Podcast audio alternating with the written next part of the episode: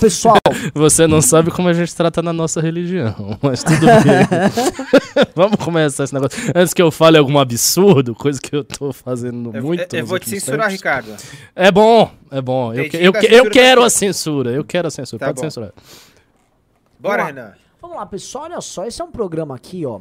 A gente não fez news semana passada, é uma coisa. É verdade. Muito louca. E assim se acumulou muita coisa. Eu acho que esse programa vai ser muito rico de análise, muita coisa acontecendo. Ah, Não, eu, eu acho absurdo porque semana passada eu lancei o canal novo de cortes. E vocês não fizeram mais nada depois. O que, que eu vou cortar? eu sei. Pô, os fatos todos estão acontecendo, não dá pra fazer news. Não- não- a gente não tinha nem tempo de analisar, era só.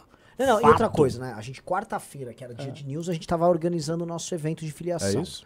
Sexta-feira, ah, quer dizer, eu tenho que ser muito delicado no que eu vou falar aqui, mas sexta-feira a gente foi muito útil numa operação aí que teve, É. uma hashtag. Sim, sim. Não posso sim. entrar em detalhes, mas assim, a gente foi muito presente aí e tal. E Hashtag segunda-feira sextou. foi agora? feriado, não foi? Segunda feriada. Não, foi, né? A gente não teve um, um Como, news. como foi? Segunda Ah, foi- não! Terça é o feriado, Como foi? segunda emendou. Não. Ah, Segunda-feira, a última antes. segunda-feira foi o Moro no Flow. Isso. Então nem foi um news, Isso, foi um isso. react que a gente fez. Então, assim. Vocês ficaram sofrendo lá até meia-noite. Não, foi, foi, foi- não, o desempenho assim, foi bem ruim. Eu quero começar, Ricardo. Já vamos entrar aqui no, no, no, no lance todo. O. Da, daquele Moro no Flow pro Moro no Canal Livre houve uma melhora. Sim, É, sim. isso é perceptível. Sim. Só que aqui, né, aquele programa, assim, que a gente não vai tratar a galera igual trouxa, né? Ainda não tá bom. É, então, vamos lá, vamos lá. É, eu acho que até antes do Moro ir no Flow já houve uma melhora. Houve uma melhora no sentido de que a postura do Moro agora ela tá, assim, todo mundo tá percebendo isso.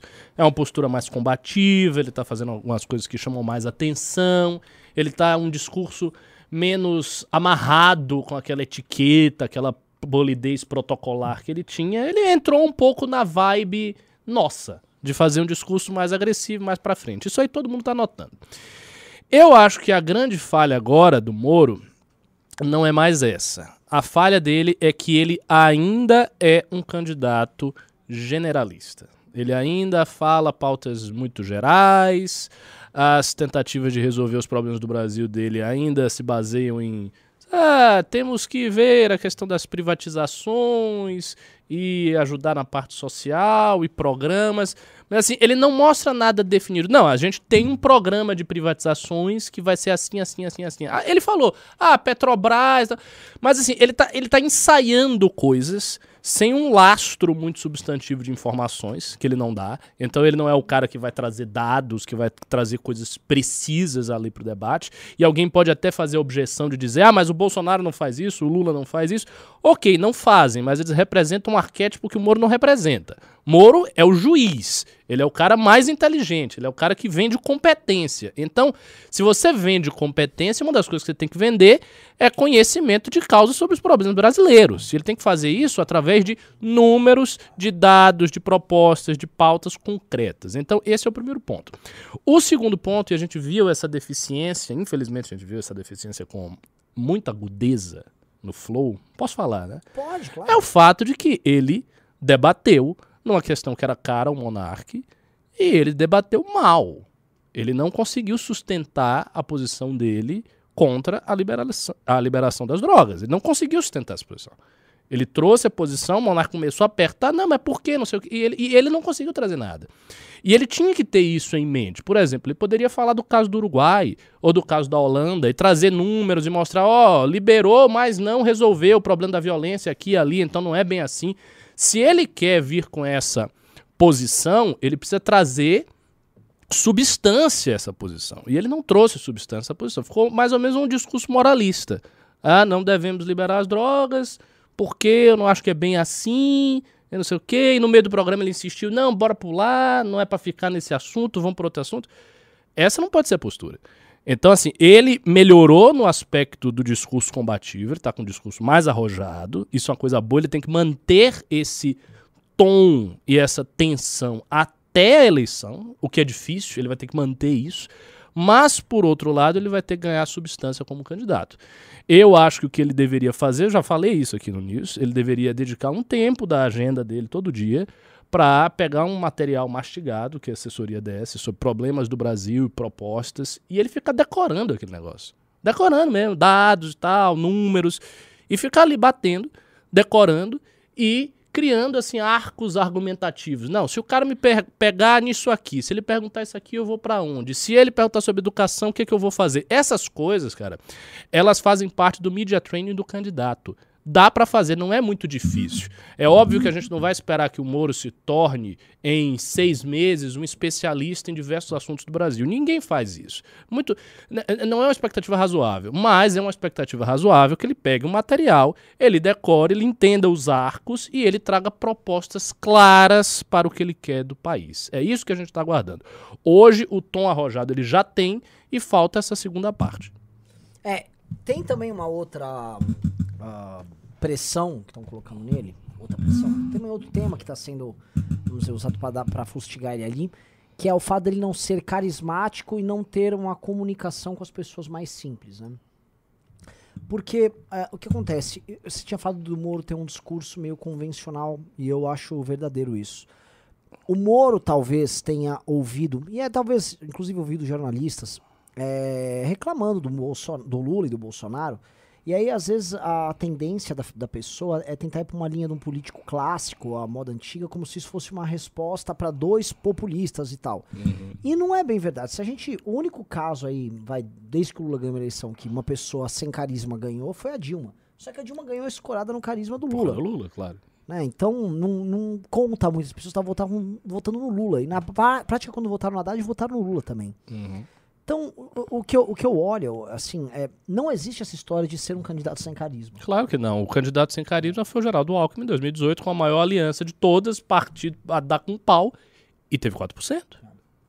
Então, esse negócio, ah, não, o povo vai para um candidato muito técnico. E segundo, ele também não é um candidato muito técnico. Porque o candidato muito técnico seria aquela metralhadora de fatos. O cara Sim. chega lá e tem fatos, e é isso e aqui, a gente faz assim, papapá ele também não é esse candidato. Então, é, é, assim, ele tem um problema de identidade, claro. É, para mim, assim, desde o princípio da candidatura Moro, as coisas se mostram, para mim, muito óbvias em relação ao que ele tem que fazer. Eu só vejo duas coisas. Ele tem que ter um discurso arrojado, bater muito no Lula e Bolsonaro, entrar na mecânica das redes com toda a força, não. Se eu, se eu tomar isso, eu não durmo hoje entrar na mecânica das redes com toda a força e, por outro lado, ter muito lastro, muita substância para sustentar o debate. São essas duas, essas duas coisas, pô. Isso tá na cara. Assim, se o cara tá ouvindo marqueteiros e jornalistas que digam algo muito diferente dessa fórmula, ele tá ouvindo as pessoas erradas. Não é? Sim. É, ele agora, agora ele contratou um marqueteiro, né? Eu vi. Ah, um, um argentino, Pablo. Conheci ele. Posso falar aqui, é um cara aberto, cabeça aberta, não tem mentalidade que eu tinha medo, aquela mentalidade do tipo, não, não, não cutuque o Bolsonaro. Sim, sim, sim. Tem uma mentalidade aberta, é um cara disposto a ouvir, eu acho que isso ajuda demais. Uh, antes ele não tinha, eu acho que ele ficava ouvindo pessoas passando conceitos genéricos de como fazer política. Uhum. É, existe dentro da política, da política tradicional, a percepção de que se você fica arrumando briga, você está cometendo um grande erro. E enfim, não, eu não vejo isso operando numa eleição em que os dois líderes das pesquisas eles só arrumam briga.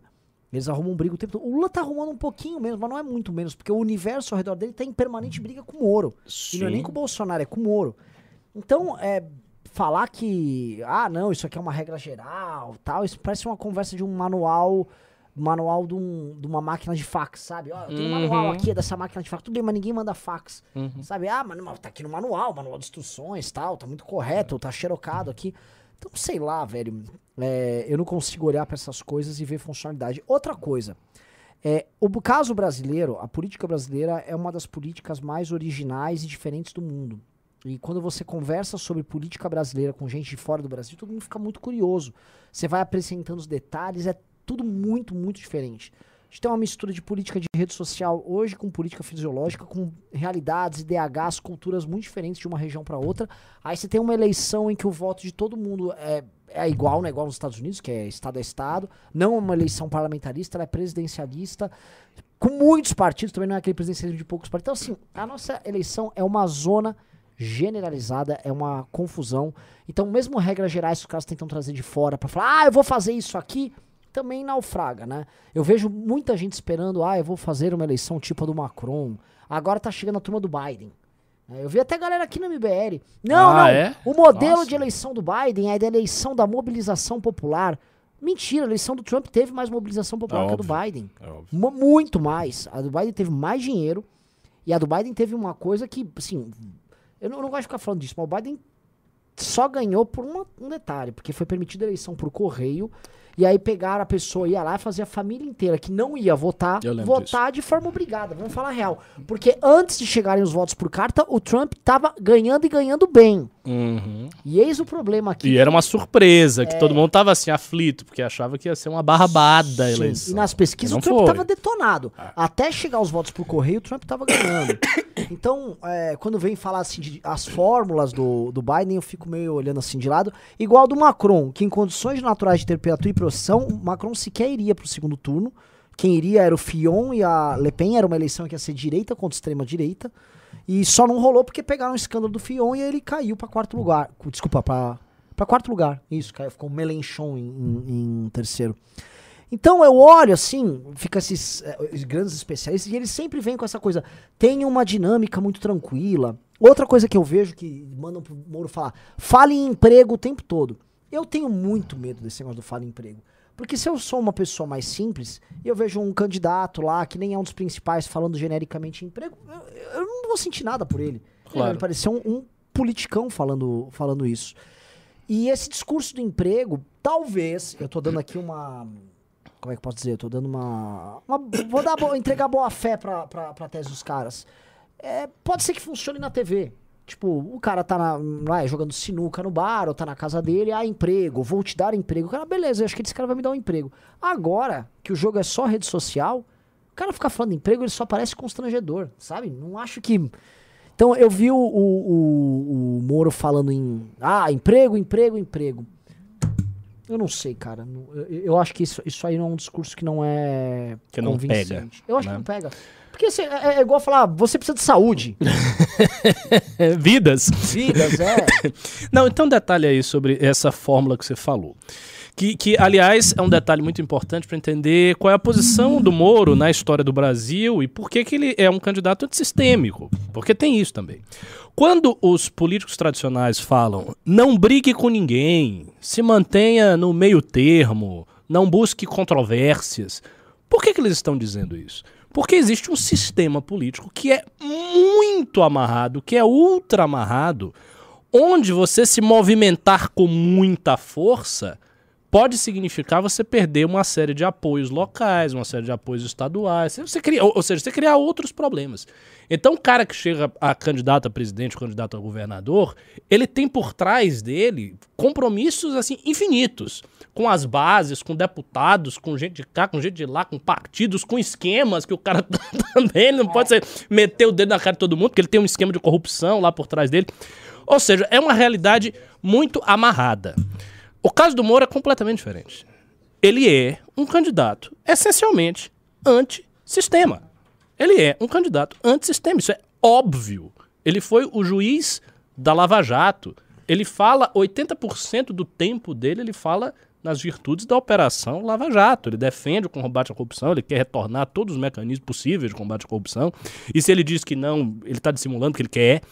Então, assim, ele é um candidato antissistema. Todo mundo está vendo que ele é um candidato antissistema. Portanto, ele não tem os laços e os compromissos que um Geraldo Alckmin ou que candidatos similares ao Alckmin teriam na mesma posição. Então ele não precisa se refrear.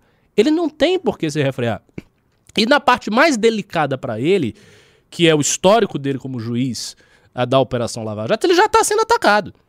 Então não é nem dizer, não, eu vou ficar aqui numa posição mais moderada porque aí não vão me atacar. Não, já estão atacando. Já vão atacá-lo. Tanto o bolsonarismo quanto o Lula. Então, a- não existe a possibilidade de fazer uma contemporização. Não existe contemporização no caso dele. E ele também não tem ah, compromissos pré-candidatura. Ele não, ele, não precisa, ele não precisa seguir essa linha. Para ele não tem sentido essa linha. É uma coisa ilógica. As vantagens possíveis de uma linha mais contemporizadora não existem para ele, porque ele não é um candidato do sistema. Ele não tem por que manter essas coisas. E ele já está sendo atacado.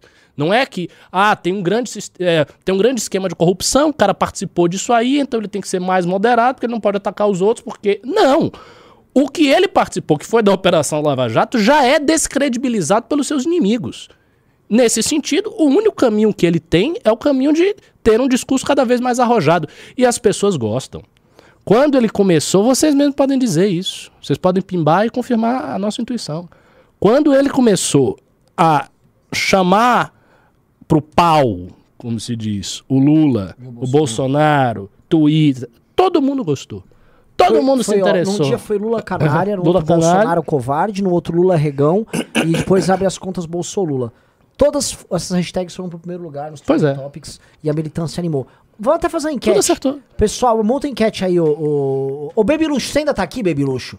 Monta a enquete aí, ô Baby Luxo. Você presta pra alguma coisa? Quer dizer, balada lá à noite, fica lá na. Como chama lá? Na balada que você vai lá, ô Baby Luxo? Na. na Eu já cortei, o- eu, eu cortei o áudio do Renan. Renan, cortei seu áudio, meu filho. Fala logo em enquete. Água, água negra? na- agora você foi, na, você foi na Love Story. Love Story. Love Story, Baby Luxo tava lá. Deixa eu te falar, Riso. É, enquete é: vocês preferem o Moro arrojado ou conservador no estilo? É, tenho certeza, eu tenho certeza que vai dar 90% arrojado. É, é uma coisa muito óbvia. E não é só a nossa, a galera. É todo mundo. Todo mundo prefere assim. Todo mundo quer ver um discurso forte. Ano passado, quando a gente veio com aquela coisa do dia 12, o que nós mais insistíamos é: o candidato à terceira via precisa ser um candidato que pegue um discurso agressivo contra os dois polos. Estar no meio não quer dizer ser morno e separado. Estar no meio significa apenas ser equidistante de dois polos que você é inimigo. Então é a linha, por exemplo, do discurso que o Renan fez na Convenção do Podemos, que foi um discurso extremamente forte. Traíram vocês, roubaram suas esperanças, roubaram seus sonhos, vocês têm dois demônios que estão destruindo a sua vida, nós temos que recuperar essa esperança, e recuperar essa esperança vai fazer recuperar o seu país. É esta a linha. E veja, uma coisa que eu tenho pensado desde a época do dia 12, que ano passado a gente não conseguiu resolver esse dilema. Foi um grande dilema isso aí. E a gente não conseguiu resolver. Qual era o dilema? Era como transformar esse discurso, que é poderoso, que a gente sabe que tem uma correspondência em dezenas de milhões de pessoas, em ação de massa. Como fazer acontecer um movimento semelhante ao que aconteceu em 2015 e 2016. Como fazer isso brotar? Essa é, esse era o desafio. A gente não conseguiu fazer no dia 12. A gente tentou, todos os meses vocês colaboraram demais, doaram, a gente se matou, meme, isso e aquilo, fizemos divulgação no Instagram, não rolou. A manifestação ela foi pequena, ela foi uma vitória, digamos assim, de um pequeno exército, uma vitória moral de um pequeno exército, mas não houve aquele rastilho de pólvora que incendiaria a massa. Essa é a mesma questão que nós estamos vivenciando agora. A questão é igual à do ano passado. Como fazer com que este discurso, que é o discurso do Renan, que é o discurso do MBL, que tem que ser o discurso do Moro, que tem que ser o discurso de toda a terceira via, como fazer com que ele chegue nas pessoas e vire ação de massa? É isso que a gente precisa fazer. E eu acho que a gente, aí, na atualidade, a gente tem uma vantagem. A existência já de um candidato que representa isso é um instrumento. É como se o Moro fosse uma espécie de porrete. Como se ele fosse a fagulha que ele pode jogar e fazer o negócio incendiar. Porque ele já é o candidato. Ele já tem, sei lá, 8%, 9%, 10% que seja. É, a gente olha, ah, é pouco. Mas em termos absolutos, não é pouco. O eleitorado do Brasil, o quê? 100 milhões. Se ele tem 10%, ele tem 10 milhões de pessoas dispostas a votar nele. Se ele incendeia 2 milhões para virar militância, ou seja, 20% do que ele tem, isso muda tudo. Tudo. Porque com 2 milhões de pessoas com vontade, meu amigo, você chega a 20, a 30. Fácil. Porque foi o que aconteceu em 2015 e que o Bolsonaro pegou. Olha, o Ricardo falou um negócio. Vocês vão prestar atenção no que eu vou falar aqui. Até o Riso sabe do que eu tô falando. Vocês vão prestar atenção no que eu vou falar aqui. O Moro, ele precisa se comportar como um candidato antissistema na linguagem dele, porque ele já é um candidato antissistema na cabeça dos adversários dele. Eles tratam ele como um cara que precisa ser expurgado pelo sistema, porque o sistema vê o Moro como uma ameaça. Coisa que o sistema não viu com o Bolsonaro, muito pelo contrário. Quando aquela ação lá da Maria do Rosário foi parar no STF, o Fux limpou o Bolsonaro, livrou o Bolsonaro e o Bolsonaro concorreu na eleição. Se tivesse uma, uma ação que pudesse tirar o Moro da eleição agora, ela caísse no Supremo, o Moro seria impedido de disputar as eleições. Com Tá? certeza. O Moro claramente vem sendo tratado como um problema do, pro Renan Calheiros, pro Arthur Lira, pro PT, pro Bolsonaro, pro João Dória, por todo mundo. Então, se ele já tá sendo tratado como antissistema, seja antissistema, porra! É óbvio. Ele não tem opção. Ou, é, ou é isso, ou é ficar simulando ah, uma coisa. Ele não está dentro do sistema pelo fato de que a Lava Jato não pode. Veja, a Lava Jato, que é o que ele representa, é óbvio que a representação principal, central do Moro é a Lava Jato. A Lava Jato e o Moro são coisas inseparáveis.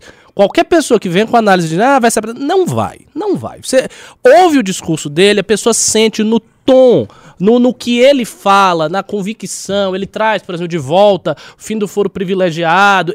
Ele vai ficar trazendo essas coisas sempre. Porque o que aconteceu com ele marcou ele para sempre. Aquelas pessoas que participaram da, da operação, elas saíram marcadas ali para sempre. Pô, vo- você saber que você criou uma operação, que você estava numa operação que se converteu na coisa mais importante num dado período histórico e que balançou todo um sistema político, isso é uma coisa maravilhosa. É comparável ao fato do MBL ter feito um impeachment, né? Você não esquece isso, isso fica no coração do cara para sempre. Então é muito simples. Ele representa a Lava Jato, a Lava Jato não pode ser absorvida pelo sistema, porque ela é por definição uma tentativa de corrigir o sistema com base, enfim, num, num- num fortíssimo ataque jurídico ao problema da corrupção, indo até extrapolando certas fronteiras do positivismo jurídico, a gente sabe disso, mas o fato é que é este, é um, é um ataque direto a isso aí. Então não pode ser absorvida no sistema. Então o Moro não pode ser absorvido no sistema. Todos os outros elementos, em tese, até podem. Até o MBL, não que o MBL queira. Mas até o MBL pode, porque a gente tem um discurso reformista, econômico. Até você pode até imaginar uma composição em torno disso. Bolsonaro até dava, porque no fundo Bolsonaro, o discurso principal dele era a questão da, da ordem, das pautas morais, não sei o quê. Isso até dava, os caras até permitem. Mas um discurso de vamos passar a limpo toda a corrupção do país. Como um sistema político, que é essencialmente corrupto, pode absorver isso? Não pode. É impossível. Então, o Moro é a figura mais antissistema que, que, existe. Não tem ninguém mais antissistema do que ele. Então, ele já tá fora. E se ele já tá fora, ele tem que partir com tudo, com, com muita ferocidade e com substância. E aí vem a segunda parte. Ele melhorou no arrojo, mas até agora não melhorou na substância. Desde o momento que ele começou a ser candidato, não houve nenhuma melhoria significativa no discurso dele em termos de pauta. Nenhuma. Eu vou falar um negócio aqui bem importante, que na verdade quem levantou isso foi o Ricardo, mas eu vou falar aqui pra vocês. O Ricardo levantou no Twitter um ponto que é, te faz ficar até meio tonto, porque é real. Todo mundo fica debatendo isso, e isso é inclusive colocado como uma crítica à candidatura do Moro, por parte de muita gente levada a sério na imprensa, que é a ideia do tipo, ai, fulano é antipolítica, ai, fulano é populista, fulano é isso e aquilo, mas o que é a tal da política que esses caras defendem? Se eu for ver, a maior parte das prefeituras no Brasil, mas vamos falar dos partidos bonitinhos que tratam disso. É o PSDB fala, o PT fala, intelectuais falam e acham lindo, ai, vamos acabar com a posição. Ah, o que, que é a, alternativa a isso? É a política da compra do voto Tá óbvio. é compra de voto. Então, eu fico meio confuso, porque parece que assim, a gente comete um crime em fazer uma política com espetáculo. Ah, entendi. Então, por eu não estar comprando voto e fazer uso de uma política mais barulhenta, nossa, estou destruindo a democracia. Aí o sujeito vai, separa um dinheiro em geral lavado ou faz um uso malandro do, do próprio fundo partidário, compra um pastor que dá uma grana pros fiéis, compra um líder comunitário, ou dá dinheiro direto na ponta. Ah, isso é democracia. Vão todo mundo se fuder. É bizarro isso. Eu desculpa lembrar, porque assim, você fez um tweet disso, e é real, porque a gente sofreu um at- ataques de tucanos esses dias. né? Eu vi. Eu vi assim, havia, sei lá, 15 tucanos muito organizados, é, orquestrando um ataque. E aí você vai conversar, parece assim, não, veja só, o PSDB querendo ou não, querendo ou não o quê? Agora, assim, agora que eu tô vendo a política real em São Paulo... E fala do que aconteceu com o Arthur. Ah, vamos falar Agora! da política bacana do PSDB? Agora! Olha só, galera, só pra vocês entenderem. O Arthur fez o ato de filiação dele ao Podemos na última quarta-feira. Quinta-feira de manhã, o prefeito de Itapevi, o senhor Igor, não sei o quê, organiza junto com o, o vice-governador ligado ao Dória, vice-governador do Dória. Eu trato ele como vice-governador do Dória. Até porque a gente tem que tratar as pessoas como elas têm que ser tratadas eleitoralmente. Ele vai ter que carregar o Dória nas costas. Então você é o vice-governador do Dória, meu querido amigo. E eu gosto dele na física, mas vice-governador do Dória. Eles se reuniram e tava todo mundo lá, praticamente todos os prefeitos de São Paulo do Podemos, num almoço com o, o- o cara do Dória lá numa boa, como se fosse a coisa mais Ouvindo as ideias do PSDB sobre democracia. É, com certeza havia um debate Era o- franco era isso, sobre claro. projetos de Brasil, projetos pro estado de São Democracia e Paulo, crise na democracia. Ai, A Não. democracia. desculpa, pre- prefeito de Itapevi, poderia me dizer aqui sua concepção de democracia? Ai, a democracia pra mim tá em crise e pra você também tá em crise. Temos que acabar com esses populistas. Vocês sabem o que tá rolando? Ninguém nasceu ontem. E só que no Brasil, como a gente vive num país que é, tudo é louco, no Brasil é tudo normal. Tipo assim, o- um partido lança um candidato aqui e aí os membros do próprio partido não ligam pra aquilo, porque eles já estão acoplados a um determinado candidato do governo. E a gente sabe por quê. O Dória, inclusive, é o governador que mais recursos tem na história do estado de São Paulo pra poder usar pra investimento. E fica por isso mesmo, sabe? É, é- é tudo muito bizarro. E se você critica, aí você está brincando de política, né? Claro, você tá polarizando, É. você é muito radical. Isso é coisa de radical, a democracia tá funcionando. Assim, é, é- é o que o Renan falou. É óbvio que o problema principal, o problema básico, fundamental da democracia brasileira é uma distorção gigantesca que acontece pela compra de votos. E veja, isso precede tudo. Isso precede o populismo do PT, isso precede a existência do Bolsonaro no poder, porque de- em grande medida o Bolsonaro sobe contra essa tendência, porque a, a campanha dele foi uma campanha realmente popular. Isso precede a Lava Jato, isso precede o Moro, isso precede tudo. Isso é um problema que o, o, o, o, o Ibis Pinheiro, aquele deputado que foi acusado injustamente de corrupção, falou uma vez, que eu lembro bem, numa entrevista dele, ele disse, olha, o principal problema da política brasileira chama-se compra de votos. Porque isso distorce todo o resto.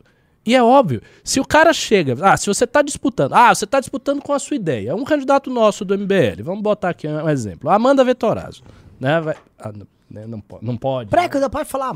Sei lá, a, a pré-candidata, pré-candidata aí, Amanda, que eu não sei nem quem é, enfim, uma loura muito simpática, tá lá disputando com as ideias dela, ela vai e tal, aí consegue doação aqui e ali de quem acredita, aí ela vai disputar com um cara que a eleição do cara é 10 milhões de investimento pra deputado estadual.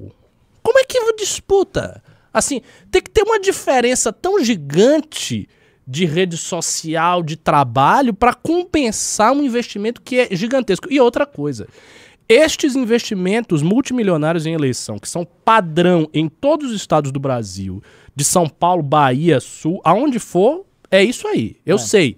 Lá em Salvador, a eleição de vereador era um milhão e meio. Da, da última vez que eu procurei apressar isso aí, era um milhão e meio para vereador. Deputado estadual federal ia para 5, 10. Agora me diga, o cara ganha, sei lá, 25 mil. Vamos botar os penduricalhos, ah, sobe aí para 40 mil por mês. 40 mil por mês. Em um ano ele tira 500 mil. Em 10 ele tira 5 milhões. Em 4 anos ele tira 2 milhões e meio. A eleição dele é 10. Como? Como é possível? É, Essa pergunta é matemática. O cara tira em 4 anos, sei lá, 3 milhões, 4 milhões, investindo muito, 6. A eleição do cara é 10. E ele é um deputado, ele não tem grandes empresas doando, como é o caso da presidência e o governo. De onde é que ele tirou o dinheiro? Como é que ele pegou a diferença? Aí alguém vai dizer, foi o fundo, mas não é só o fundo. Porque o fundo é grande, mas não é tão grande assim.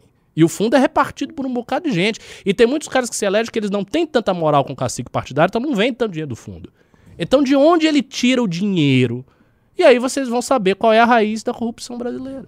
A raiz fundamental da corrupção brasileira não é o hedonismo. Não é o. Ah, os caras roubam para viver bem. Também. Mas não é o principal.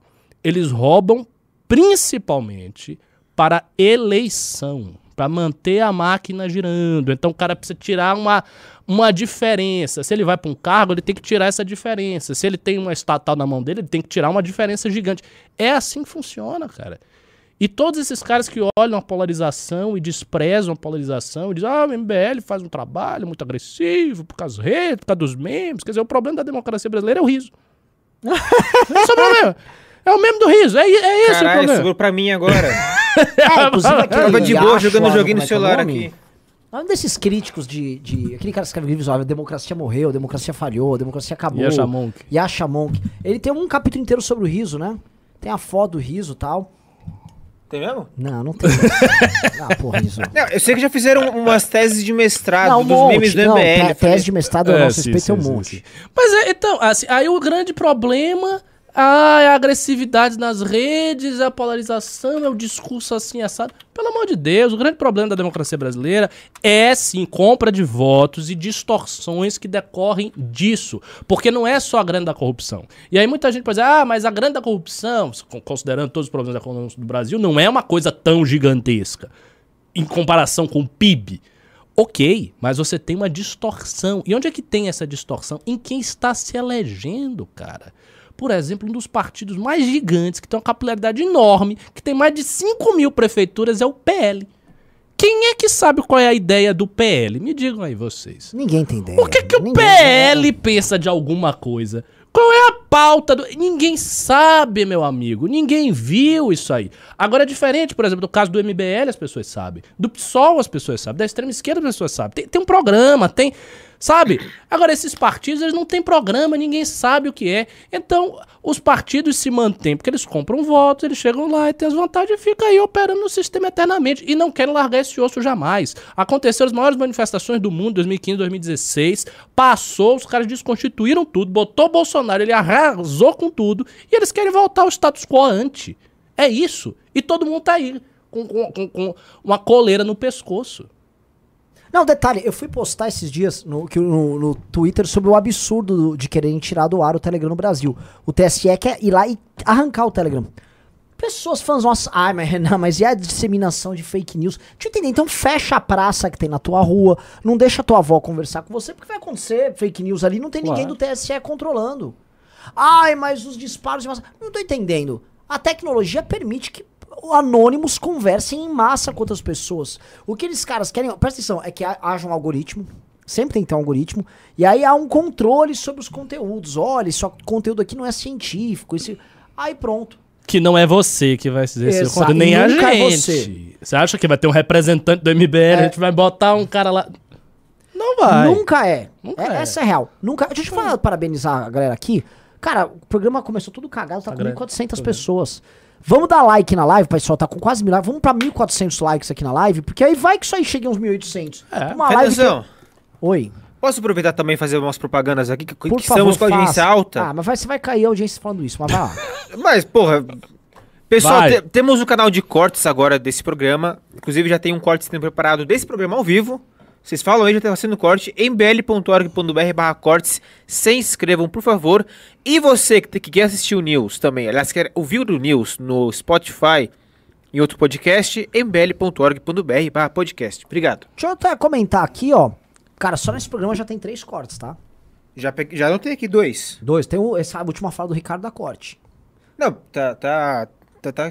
é, Essa tá. Essa tá? É, Boa. Essa tá. Eu tive uma primeira que eu já tenho duas vezes. Vou falar um negócio pra É, vocês. não, é, eu deixa pra- entendi. Pra fazer o corte é. Eu vou falar um negócio pra vocês. Você agora já tá fazendo um corte assim, é cronometrado, Cronometrado, né? Renan me deu uma piscadela aqui. Aí eu você falei, olha assim pra câmera de um jeito diferente, né? Isso, exatamente. Você deve ter reparado que eu falei. O Ricardo falou um negócio, vou fazer um negócio. Eu já olho, tá, tá, tá, porque é isso. É, entendi. Entendeu? Boa. Ah, é, voltando, assim, tem bastante tema pra falar mesmo. É, a gente citou ali a treta do Arthur com a galera, do, lá do Podemos, lá do PSDB. Falamos do Moro.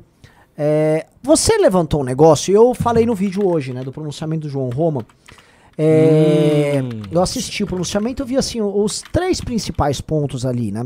Pra quem não entendeu, o João Roma, que é o ministro da cidadania do governo, se eu não me engano, ele levantou, ele foi fazer uma- um pronunciamento e ele levantou vários, várias ações do governo federal para as camadas mais pobres, são todas ações para as camadas mais pobres, todas ações ligadas ao assistencialismo em um momento de crise.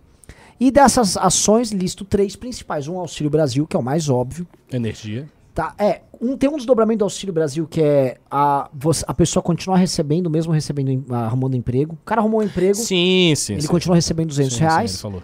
Ah, outra coisa é um auxílio para energia elétrica para quem, enfim, tá precisando, não tem grana. E outro é um- uma espécie de um vale gás também. Ah. né? São as três principais coisas. Eles citaram outras ali, mas as outras eram muito pequenas. Eu, no meu texto na Gazeta e no vídeo de hoje, eu ah, quis abordar isso, mas assim, eu pego o Bolsonaro lá todo sujo de farinha hoje, né? Foi na verdade ontem, e pego essas ações, me parece que o Bolsonaro tá indo all the way tentar conquistar um eleitor mais pobre. Exato. né? Ele, tipo, ele meio que.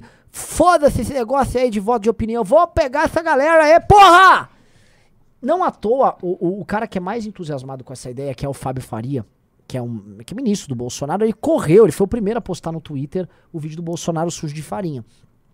Eu não consigo ver essas coisas uh, não interligadas, porque toda vez que o Bolsonaro apronta algum populismo tal, ele faz isso ensaiado. Sim, Então, ele tem exemplo, uma tática. É, tem uma tática. Quando ele anda de jet ski, Ah. quando ele vai naqueles lugares que supostamente tem muitos fãs e aquilo, tudo isso é montado. Então, quando o Bolsonaro faz uma parada dessas, pra mim é claramente montado. E ali foi o próprio Fábio Faria que tirou a imagem. E me parece o próprio Centrão interessado em controlar a comunicação do Bolsonaro e deixar essa co- comunicação coerente com as ações do próprio governo. Dessa vez foi o João Roma, que é um cara que o Centrão a- tem apreço, fazendo um pronunciamento com temas que interessam ao Centrão, e aí a comunicação do Fábio, com o Fábio Faria fazendo assim, Bolsonaro, olha lá, Bolsonaro, dá pra ser popular, aí se suja aí de farinha, aí come um frango, todo o povo vai gostar. Eu não acho que deu muito certo o negócio do frango, Não, foi, foi exagerado. mas eu acho, e você tinha feito alerta, que essa estratégia ahn, pode render alguma coisa ali. Porque assim, é de fato, são três coisas que impactam diretamente. Uma é grana direta na ponta, a outra é conta de luz que tá impactando, e a outra é a- o gás. Só faltava alguma coisa pra gasolina e o Bolsonaro fazia um grande slam ali de, enfim, tentar da- dar uma amenizada na crise pras pessoas.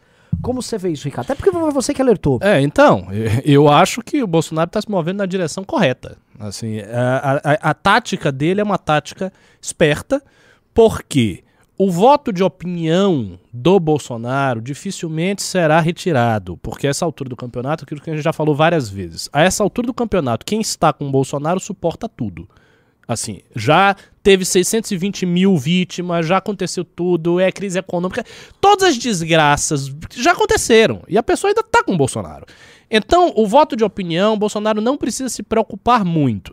E para ele em particular ocorreu um fato, ah, não me entendam mal que eu vou falar aqui, mas para ele pode ter a homenagem que for, eu acho que eles devem ter feito um cálculo, isso foi uma coisa positiva, foi a morte do Olavo Carvalho. Por quê? Porque o Olavo era, junto com Bolsonaro, a figura mais forte da direita brasileira.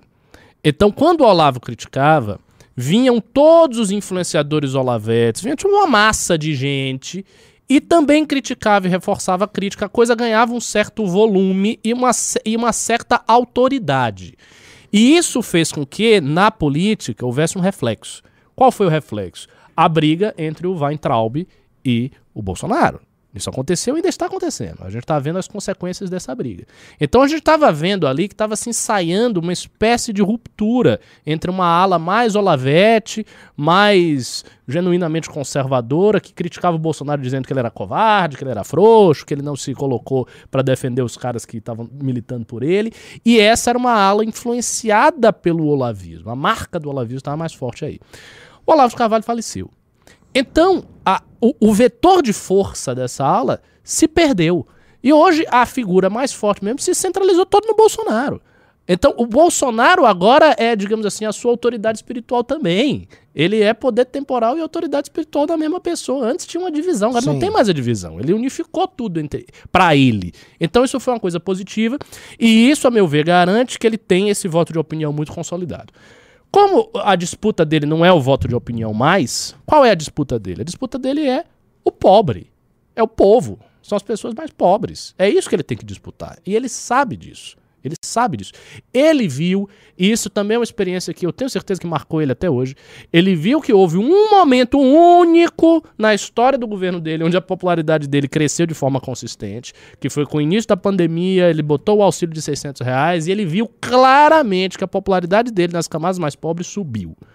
Então ele sabe que um investimento direto para benefícios para a camada mais pobre rende voto. Ele entendeu isso na prática. Então ele vai disputar isso. A meu ver, o, o propósito dele é garantir que ele vá inevitavelmente para o segundo turno, ou seja, sem a possibilidade do Moro tirar a diferença, porque se o Moro tira um pouco da diferença na classe média e ele, Bolsonaro, tipo, tira um pouco da diferença nos mais pobres, ele para de cair, ele começa a subir, ele compensa. Ele faz a compensação, o Lula talvez se prejudique um pouquinho, mas é quase certo que o Lula tá no segundo turno, tá, a diferença é muito grande. E aí vai Bolsonaro e Lula. E aí Bolsonaro vai ter um trunfo, que aí eu acho que se ele for pro segundo turno, a comunicação dele muda, o estilo dele muda, e ele volta a encenar o antipetismo com toda a força. Porque ele vai pra um. Pô, eu agora tô com o Lula, então eu preciso forçar aquele cara que tava com nojo de votar em mim a votar em mim, porque o nojo desse cara é mais forte ainda do que. E tem um detalhe, é isso, ele Ricardo, vai pra esse que caminho, claro. faz sentido, até pelo que eles estão fazendo, que é o Bolsonaro não. Ele largou mão de se promover pra classe média, mas ele pode só queimar o Moro. Uhum. Ele fica queimando o Moro. Exato. Então tá todo mundo. Assim, é impressionante, até tá o título dessa live, o Todos contra Moro, porque foi convencionado, é todo mundo contra Moro mesmo. O Cira tá com o Moro. O, o cara, o Renan Calheiros chamou a- a- esse negócio do Álvares Marçal de Marsalão. Eu vi. É, o, o Lula e a toda aquela turma lá, prerrogativas, não sei o que, Isso. estavam atacando. STF ataca TCU, ataca o bolsonarismo, ataca. É todo mundo contra o cara. Então, se eles puderem deixar a rejeição dele alta, beleza, porque o cara não tem pra onde crescer com uma rejeição tão alta. O Moro tem, se eu não me engano, mais de 50%, ou tem coisa perto de 50% de rejeição. Acho que ele, tem- ele tá perto dos 50% de rejeição. O que é muito alto. É muito alto. Considerando um candidato que nem todo mundo conhece sequer. É. é. E aí a, a estratégia do Bolsonaro é tacar merda nele e aumentar a rejeição. E não há o que o Moro possa fazer, e eu tenho um pouco de medo da campanha do Moro. Falar, não, não, mas eu não vou arrumar briga com o Bolsonaro. Você não tá entendendo a dinâmica do Bolsonaro. Eu sou da seguinte opinião. Eu acho que ele tem que essencialmente arrumar briga com Bolsonaro. Mais do que com Lula. Por exemplo, a gente fala, ah, ele tem que bater nos dois. Eu acho, mas ele tem que bater 80% no Bolsonaro e 20% no Lula. Por uma razão simples. O Moro precisa ir para o segundo turno. Lula não vai sair do segundo turno. Lu- Lula está no segundo turno, isso é inevitável. Isso é inevitável. Ele tem 100% de chance de ir, a não ser que todas as pesquisas sejam uma fraude. O Moro, o Moro ele vai pra cima do Lula. Eu já tô, já tô te falando. Assim, Eu acho um, um erro. des- desenvolva. Vamos, ver- vamos ver se eu desenvolvo. Vamos ver. Eu acho um erro pelo seguinte. Ele vai, ok. Aí ele vai pra cima do Lula. Ele vai pra cima do Lula dizendo que o Lula é um canalha, um ladrão, roubou, etc, etc, etc. Se ele conseguir converter alguém que vota no Lula, beleza. Se ele converter alguém indiretamente que vota no Bolsonaro e veja, não, esse candidato ele é mais forte contra o Lula do que o Bolsonaro. É Daí isso, eu é isso venho para cá. É isso que ele quer. É, só que eu não sei, cara, porque tem- que ver, por exemplo, a composição de voto que o Bolsonaro tem. O voto de opinião que o Bolsonaro tem vai sair do Bolsonaro se ele fizer isso? Não creio que vá. Outra, é, o antipetismo hoje, no primeiro turno, antes do segundo turno, tá tão forte a ponto de dar essa vantagem pra ele, se ele ficar batendo no Lula agora, eu não sei, cara. Eu, eu- eu tendo a crer que uma estratégia mais linear seria melhor. Ele tenta atacar o Bolsonaro com toda a força, tenta pegar um voto confuso que ainda tá ali no bolsonarismo e puxar esse voto pra cima. Mas eu entendi, eu entendi a lógica do Lula. Seria bater no Lula pra fazer isso indiretamente, mediante tornar o Bolsonaro um cara mais fraco contra o Lula. Então eu sou a polarização contra o Lula, não o Bolsonaro. Portanto, eu me torno a segunda via. E o Bolsonaro vira uma espécie de terceira Sim. via nesse jogo. Não sei, acho meio sofisticado. Não sei se funciona, não. Acho que ele teria que bater é no Bolsonaro mesmo. Porque no segundo turno todos eles vão bater no Lula. Quem quer que esteja no segundo turno, o segundo turno será definido pelo antipetismo. Se for Bolsonaro e PT, será antipetismo e antibolsonarismo. Se não for, vai ser só Vamos antipetismo. enquete. Galera aqui no chat, ô Rizô, Mo- Moro deve bater no, Mo- no Lula ou no Bolsonaro? Essa é uma bela enquete. Só pra avisar da primeira enquete que a gente fez, 76% do nosso chat aqui é a favor do Moro ser mais Arrojado. arrojado. Ah, óbvio. Mil votos computados. E pessoal, estamos chegando em 1.600 pessoas na live. Eu não acreditava que ia dar.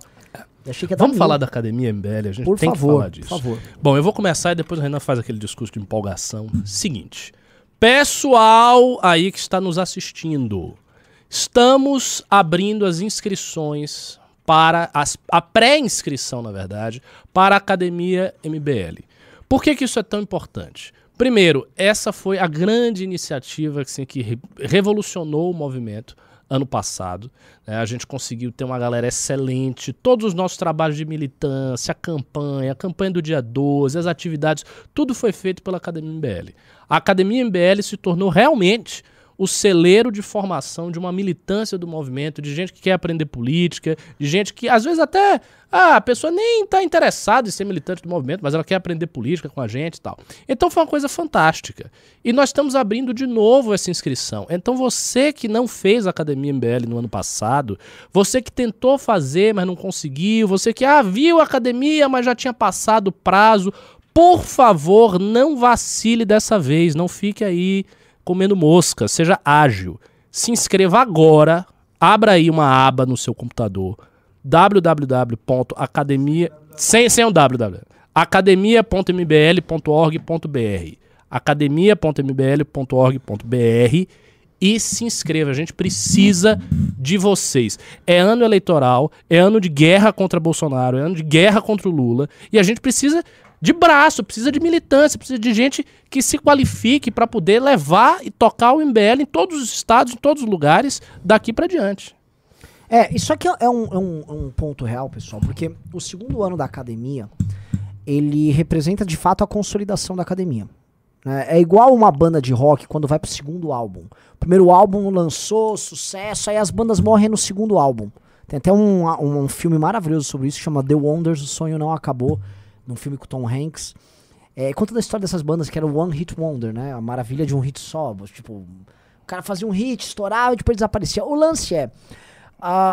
o segundo ano da academia funcionando e a gente tendo duas turmas diferentes, a gente melhorando detalhes aqui, a interação entre os formados com os formandos, tudo isso vai construir o novo MBL. Na verdade, ao final de 2023, tá?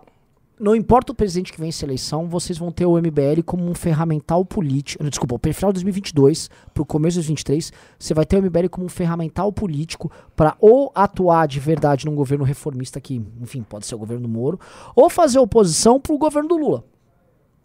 E tá em todo o Brasil desenvolvendo ideias, montando escritório. Já já o Riso vai colocar na tela uma das primeiras consequências da academia, que é o nosso escritório em Santa Catarina.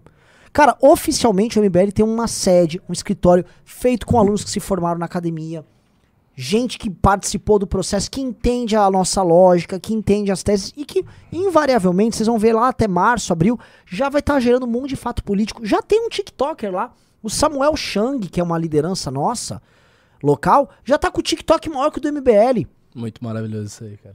Né? E isso aqui, ó. É Nosso escritório, inclusive, porra, com botaram ainda. E um- obrigado pra vocês. Muita gente aqui colaborou, tá, tá com a placa. Ele vai mostrar a placa da galera que contribuiu mais. Enfim, é o resultado da academia. E a gente quer que isso aconteça em todos os estados. A gente tem que depois, lá no Paraná, no Rio de Janeiro, em Minas Gerais, fazer coisas desse tipo. E só dá se vocês forem no, no- se A- vocês se inscreverem. Aí perguntaram aqui como funciona o processo de seleção. Ano passado a gente teve um teste que pessoal fez, teste de personalidade e tal. Mas o fato é, vai ter todas as seletivas, vai funcionar, a gente vai ser mais duro agora na entrada. Então já faz se inscrevendo. Ah, não quero sair da live, não precisa sair da live agora, tira um print da tela. Terminou, vai lá, entra academia.mbl.org.br, se inscreve, nós vamos entrar em contato. O bicho vai pegar. Tá? Então a academia dá certo, é a garantia que eu tenho pra vocês que o MBL vai estar no estado de vocês. Ai, falta um MBL no meu estado mudando, eu preciso de gente na academia. E eventualmente pode ser você. Às vezes você é um Exatamente. goiano fala, ai, falta um MBL aqui. Você. Falta você, fiote! Só que eu vou te treinar, eu não vou entregar a marca do MBL pra você, bonitão, que não sabe. Às vezes dá em entrevista, vai chegar um jornalista lá, come teu bumbum goiano, você não vai saber o que fazer, não sabe como lidar, não foi treinado. Ai, você vai lá, quero abrir um canal de YouTube, não sabe, não foi treinado. Você não sabe, às vezes, montar um logotipo, não sabe. Ah, você vai falar um pouco de liberalismo. Liberalismo o quê? Não teve aula com o Ricardo. Ai, vou processar o prefeito, não sabe nem fazer a petição. Então, a gente vai treinar você em tudo. Vocês não querem que a gente dê escala no que o MBL faz? A escala chama Academia MBL. Então tá aqui, o convite pra aventura tá aqui. Gandalf tá na porta da tua casa aí no condado te chamando. Você vai ficar escondidinho, como um bom hobbit, ou você vai pro pau? Hum? Vamos ver. Nossa, isso deu uma baita ideia pra vídeo. Né? Pra roteiro. Muito boa. Eu vou até anotar aqui pra não esquecer. Muito boa ideia. Ó, o Eric Felipe falou, eu sou goiano. Então, Eric Felipe, cadê você inscrito? Aliás, eu vou fazer o seguinte, Eric Felipe. Por ser goiano, eu vou ver lá na lista se teve o Eric Felipe inscrito. Vou ficar pistola se você não tiver entrado. É, Vamos lá, mais um, mais um, um tema antes de, de ir pra responder as perguntas aqui, Bora. né? Ah, vamos falar da. Do, pô, a gente não falou do nosso próprio evento de filiação, podemos, né? Pois é, eu tinha que falar desse evento. Foi um evento grande de um movimento que tá muito sólido aqui, né? Sim. O fato é, aqui em São Paulo o MBL já é uma força política estabelecida, tratada pela imprensa como tal. Uhum. né? E ah, a gente já comentou da briga que deu lá com o PSDB e tal, mas o fato é, nesse instante o Arthur tá junto com o Moro em São José do Rio Preto, dando entrevista em rádio e tal, falando como um candidato e como um cara que tem propostas. E olha que muito louco, né? A gente havia comentado, assim, aqui no estado de São Paulo, e por favor, não pense que a gente vai entrar num papo de paulista, não é. Tá? A gente, isso aqui a gente tá falando de política brasileira aplicada num, num dos estados da federação. O Arthur levantou: o maior problema social em São Paulo é a habitação. É a habitação, é o problema mais grave aqui.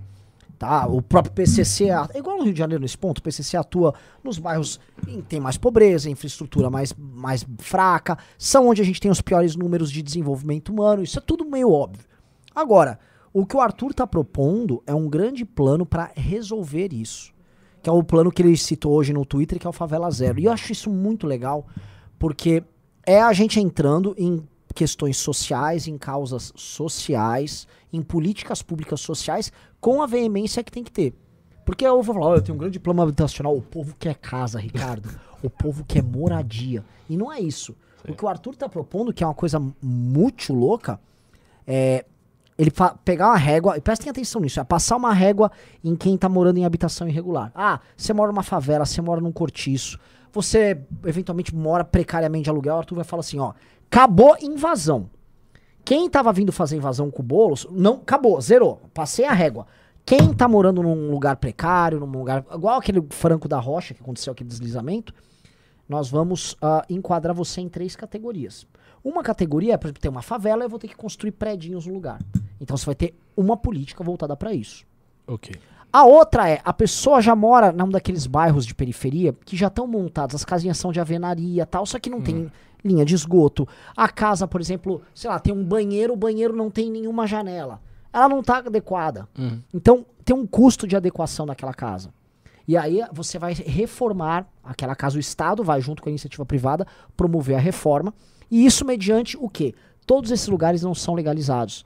A ideia é, essa pessoa vai ter o título de propriedade dela. Então essa pessoa que vai ter a reforma na casinha dela, ela vai ter a- o título de propriedade dela. A casa vem mediante essa reforma, que pode custar de 10 a 40 mil reais. Que aí uma empresa, uma construtora, ela faria isso, pegaria um bairro inteiro e papapá, vai adequando todas as casas. E aí ela recebe o título de propriedade com uma hipoteca por causa dessa reforma, para ela pagar a Deus dará, entendeu? A pessoa pode pagar em muitos anos. E aí você consegue, com a própria iniciativa privada, levantar o recurso. E se ela não quiser? Se ela, ela vai- não vai ter a casa dela regularizada, né? Ela vai precisar fazer isso. Até porque ela está ilegal naquele local. Entendi.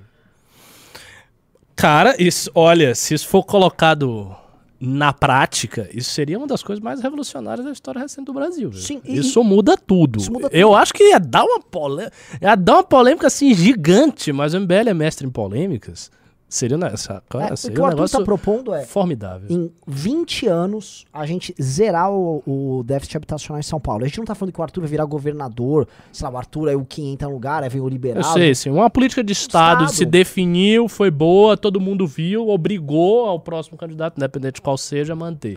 Meio que o Bolsa Família foi Sim. um pouco disso. É uma continuidade que a gente precisa ter numa política que pega o principal flagelo social aqui do Estado e fala, vamos resolver isso aqui. E eu acho assim, animal. Ele anunciou hoje, isso no Twitter. E nada mais assim natural que a gente esteja tratando disso no momento que, por exemplo, o Estado de São Paulo tem 50 bi para gastar em investimento. E aí tem um desabamento em Franco da Rocha, justamente num dos lugares que fica na Grande São Paulo, em que essa habita- as habitações precárias mais vicejam. E é uma realidade, cara. Vamos falar a verdade, gente. São Paulo é uma ilha aqui, a cidade de São Paulo. Ela, o entorno dela é inteiro formado de periferias e as habitações são na sua maioria irregulares. E dá pra regularizar. E dá pra arrumar. É tratar caso a caso. Só que a gente tem aqui um CDHU, ah, enfim, todo um modelo de, de habitação, de atuação de política pública de habitação, que é largado. Faz, assim, os caras estão arranhando o problema. O número de habitações que são criadas pelo governo do estado de São Paulo é mínimo, a ponto de não diminuir nem o déficit que se junta. Eu entendi. É menor do que o número de invasões Exato. feitas mensalmente, por Então, exemplo. assim, ele não consegue ele nem sequer pega o valor principal, ele não ganha dos juros, vamos dizer assim. Então, assim, é uma loucura. Então, o que a gente tá propondo é algo revolucionário do ponto de vista de habitação. É um tema que o Arthur tratou um pouco na campanha dele para prefeito com a questão do plano diretor, porque tem que alterar também o plano diretor para essas coisas. Só que, cara, ou trata do problema ou vai ficar fingindo que o problema não existe. E o problema existe. É a única maneira de você enfrentar, vamos dizer, estruturalmente um PCC. É, o- é a melhor forma de você enquadrar as pessoas. Porque, vamos falar a verdade, você arrumou aqueles lugares, você consegue trazer educação, você instala uma delegacia de polícia, as pessoas vão começar a gerar emprego com maior facilidade. Reduz despesa de saúde, porque você tem saneamento básico nos lugares todos. A redução de despesa de saúde é extraordinária. Então você consegue até compensar em termos de investimento. É, assim, é, é uma ideia formidável. Agora, essas coisas, né? Ne- Nenhum candidato, nenhum candidato fora do MBL teria coragem de pegar uma coisa dessa. Isso é algo que vocês têm que ter sempre em mente. As grandes ideias do movimento, as ideias realmente arrojadas, para usar uma palavra que eu falei com o Moro, elas não são sequer passíveis de serem copiadas pelos outros candidatos. Porque o candidato não tem coragem para falar um negócio desse. Não, não consigo imaginar o candidato do PSDB dizendo isso. Uhum. Imagine o cara dizendo que vai fazer isso. Não, vamos regularizar e vai ter título de propriedade, vai mudar toda a relação e vai ter. E ainda tem o detalhe. Esse é um detalhe duro, mas importante. A ideia de ter uma hipoteca. Quer dizer, você fez aquilo ali, então aquela pessoa vai ter uma dívida que ela vai poder pagar Sim. em parcelas muito suaves, mas tem algo. Ele dei alguma coisa, você tem uma contraparte. Isso candidato nenhum falaria. Jamais. Vamos dar, te dar um exemplo. Vamos supor que uma reforma custe ali 25 mil reais numa reforma numa casa. A pessoa tem, vamos supor, 20 anos pra pagar. Dá quanto por mês? Sim. Entendeu? É um valor pequeno, muito menor do que um aluguel pra aquela pessoa, só que ela tem o título de propriedade dela. Uhum. Entendeu? Ela é dona daquele lugar. Eventualmente ela levanta uma graninha com os filhos tal, quita aquilo lá. Se ela precisar vender, se ela precisar hipotecar. Porque uma coisa que as pessoas não entendem, que tem a ver com a regularização fundiária, a partir do momento que aquilo tem um título de propriedade, aquilo gera. Você gerou riqueza. Sim. Porque aquele, aquela, aquele lugar sem título de propriedade, a pessoa não levanta um recurso no banco, não consegue vender para outra pessoa de forma, ah, vamos dizer, legal. Quem garante os títulos de propriedade em lugares o irregulares tráfico. é o tráfico. Então, na prática, você leva, vamos dizer, o Estado até lá e as leis até lá. E você insere aquelas pessoas no mundo real. Porque elas vivem, inclusive formalmente, num mundo paralelo. É levar a cidadania pros caras. Então, pra mim, isso é a coisa mais importante a ser feita. E pra um Estado que tá com 55 bi pra gastar e só tá fazendo estradinha vicinal, obrinha eleitoreira, pelo amor de Deus. Isso, isso, é, isso é ter prioridade. Só que as pessoas não vão querer levar o Arthur a sério. Né? Se você imaginar, por exemplo, uma reforma dessa a 55 mil por casa, o que é obviamente muito, com, 50, com 55 mil você faz um milhão de cara. E não é isso tudo, né? 55 mil. Não. Porque você consegue reduzir o custo, ou seja, 3, 4 milhões de casas. Sim. Fácil você consegue fazer. Então você conseguiria separar ano a ano um recurso. Aí entra o ponto do, do, do- da, da discussão do Pacto Federativo. Porque ele pode acelerar isso mediante o aumento dos recursos. Aí chega no governo federal, deixa eu te explicar. Um, um, um pobre que mora aqui em São Paulo, em Franco da Rocha, ele não merece ter, ser tratado também com dignidade. Eu tô querendo resolver o problema dele. Ele é brasileiro também. Não tem como vocês mandarem uma parte do meu recurso pra isso? Ah, não vai dar? Então beleza, eu quero um programa do governo federal auxiliando isso aqui. Lógico. Tem e que- se não tiver, você expõe, você joga. Ó, oh, seguinte, sou governador de São Paulo, tô tentando fazer, o governo tá- federal tá me boicotando, pá. É isso. É isso. O William falou: vou ter que pagar a hipoteca. Não, você prefere não ter o título de propriedade e morar numa habitação irregular, co- sem capacidade de investimento para tornar aquela habitação regular? Que também, é, é, esse cara levantou esse ponto, mas assim, isso é uma realidade. Ou a gente regulariza e passa todo mundo a viver formalmente, ou você vai querer o quê? Ah, Você vai ficar sempre enrolando, né? É lógico. É. Exato. Né? E o, o- Vamos, vamos pro. Mas, enfim, eu acabei não passando pra você, comentar a candidatura Arthur. O que, que você achou de- do todo ali? Não, eu achei muito bom. Eu achei muito bom. Eu vi o evento todo, vi ele dentro, vi fora. Achei que foi um evento magnífico, assim, os discursos muito legais. E, especialmente o teu, do Arthur e o da Adelaide. O, o discurso da Adelaide me emocionou muito. Você fez um discurso muito verdadeiro em relação a tudo. Seu discurso também ch- chamando pra guerra. E é aquela linha, é aquela linha. É você trazer propostas, dizer, ah, eu vou fazer isso, eu sou candidato, eu vim, eu sou sério, né? Ir pra cima, se colocar como alternativa do Lula e do Bolsonaro e trabalhar. Eu, eu acho que o caminho vai ser esse. O, o caminho do Arthur é muito parecido com o caminho do Moro. O Arthur já tem algumas vantagens que eu vejo, enquanto, assim, se eu pudesse comparar, claro, não é comparável. O Moro é candidato, enfim, a, a, a, a presidência, o Arthur é um candidato a governador. Mas se eu fosse comparar as personas, eu diria que o Arthur tem algumas vantagens em relação ao Moro. Por exemplo, ele já é muito arrojado e muito combativo. Isso é uma coisa natural do Arthur. Às vezes ele precisa ser um pouquinho menos. Ele já é muito. Ele não tem é, o que, digamos, ah, o Arthur vai ficar mais carismático e mais combativo. Ele já é. é e também tem uma coisa o Arthur é um cara que ele tem um perfil muito técnico. As pessoas que dizem que gostam de menosprezar, e foi bom, porque ele citou isso no, no, no discurso dele. O negócio do mamãe briguei, não sei Sim. o que, que gostam de menosprezá-lo, porque ele tem um certo perfil, porque ele fez certas coisas no YouTube, não sei o que. Essas pessoas se enganam. O perfil do Arthur é um perfil bastante técnico. Ele gosta de se ater aos fatos as propostas, as coisas concretas. A mente dele visualiza tudo no concreto. Então ele é um candidato que eu tenho absoluta certeza. Quando ele for para o debate, vai, vai, acontecer a mesma coisa que foi no debate de prefeitura. Ele vai pautar o debate, ele vai vir com uma série de dados, ele vai vir com uma série de propostas muito concretas, que talvez ele não consiga realizar, isso vai depender, obviamente, do eleitor paulista. Mas ele vai vir com essa substância já. Então ele tem o arrojo e ele tem a substância. Essas duas coisas. O Moro tá começando a ter o arrojo e o Moro tem que pegar a substância. Se pegar isso aí, cara, Moro barra Arthur vai ser um negócio bem interessante pra gente ver. Sim. É, eu, eu tô muito curioso pra ver como é que tá essa viagem dos dois juntos, né? Né? É, porque o Moro, claramente, por exemplo, até ele fez aquele vídeo, a live com o Kim, o Moro e o Kim, eles teriam uma sinergia natural. Os dois do ramo do direito, com um uhum. perfil um pouco mais calmo, analítico tal. O Arthur e o Muro é uma parada que é mais explosiva. É, é, é Pode mais, ser que um, mais diferenciada, um, é, um possa suprir o outro. Vamos ler os pimbas e os pics aí? Bora. Bora só falar o resultado da segunda enquete que a gente fez hoje. 64% das pessoas que acompanham a gente falaram que o Moro tem que bater mais no Bolsonaro. Olha só. Tá significativo, hein? Deixa eu encerrar a enquete. Lembrando, pessoal, temos agora um canal de cortes. É mbl.org.br barra cortes. Se quiser sugerir algum corte pra gente, pode mandar no nosso Telegram. E você vê, só um comentário antes de você começar, como o mundo gira e gira rápido. Há cinco anos atrás, seria inimaginável Lula estar numa disputa eleitoral e o, e o candidato que o MBL gosta, enfim, é, vocês entenderam. Não bater nele, essencialmente bater num cara de direita. É. Isso aconteceu.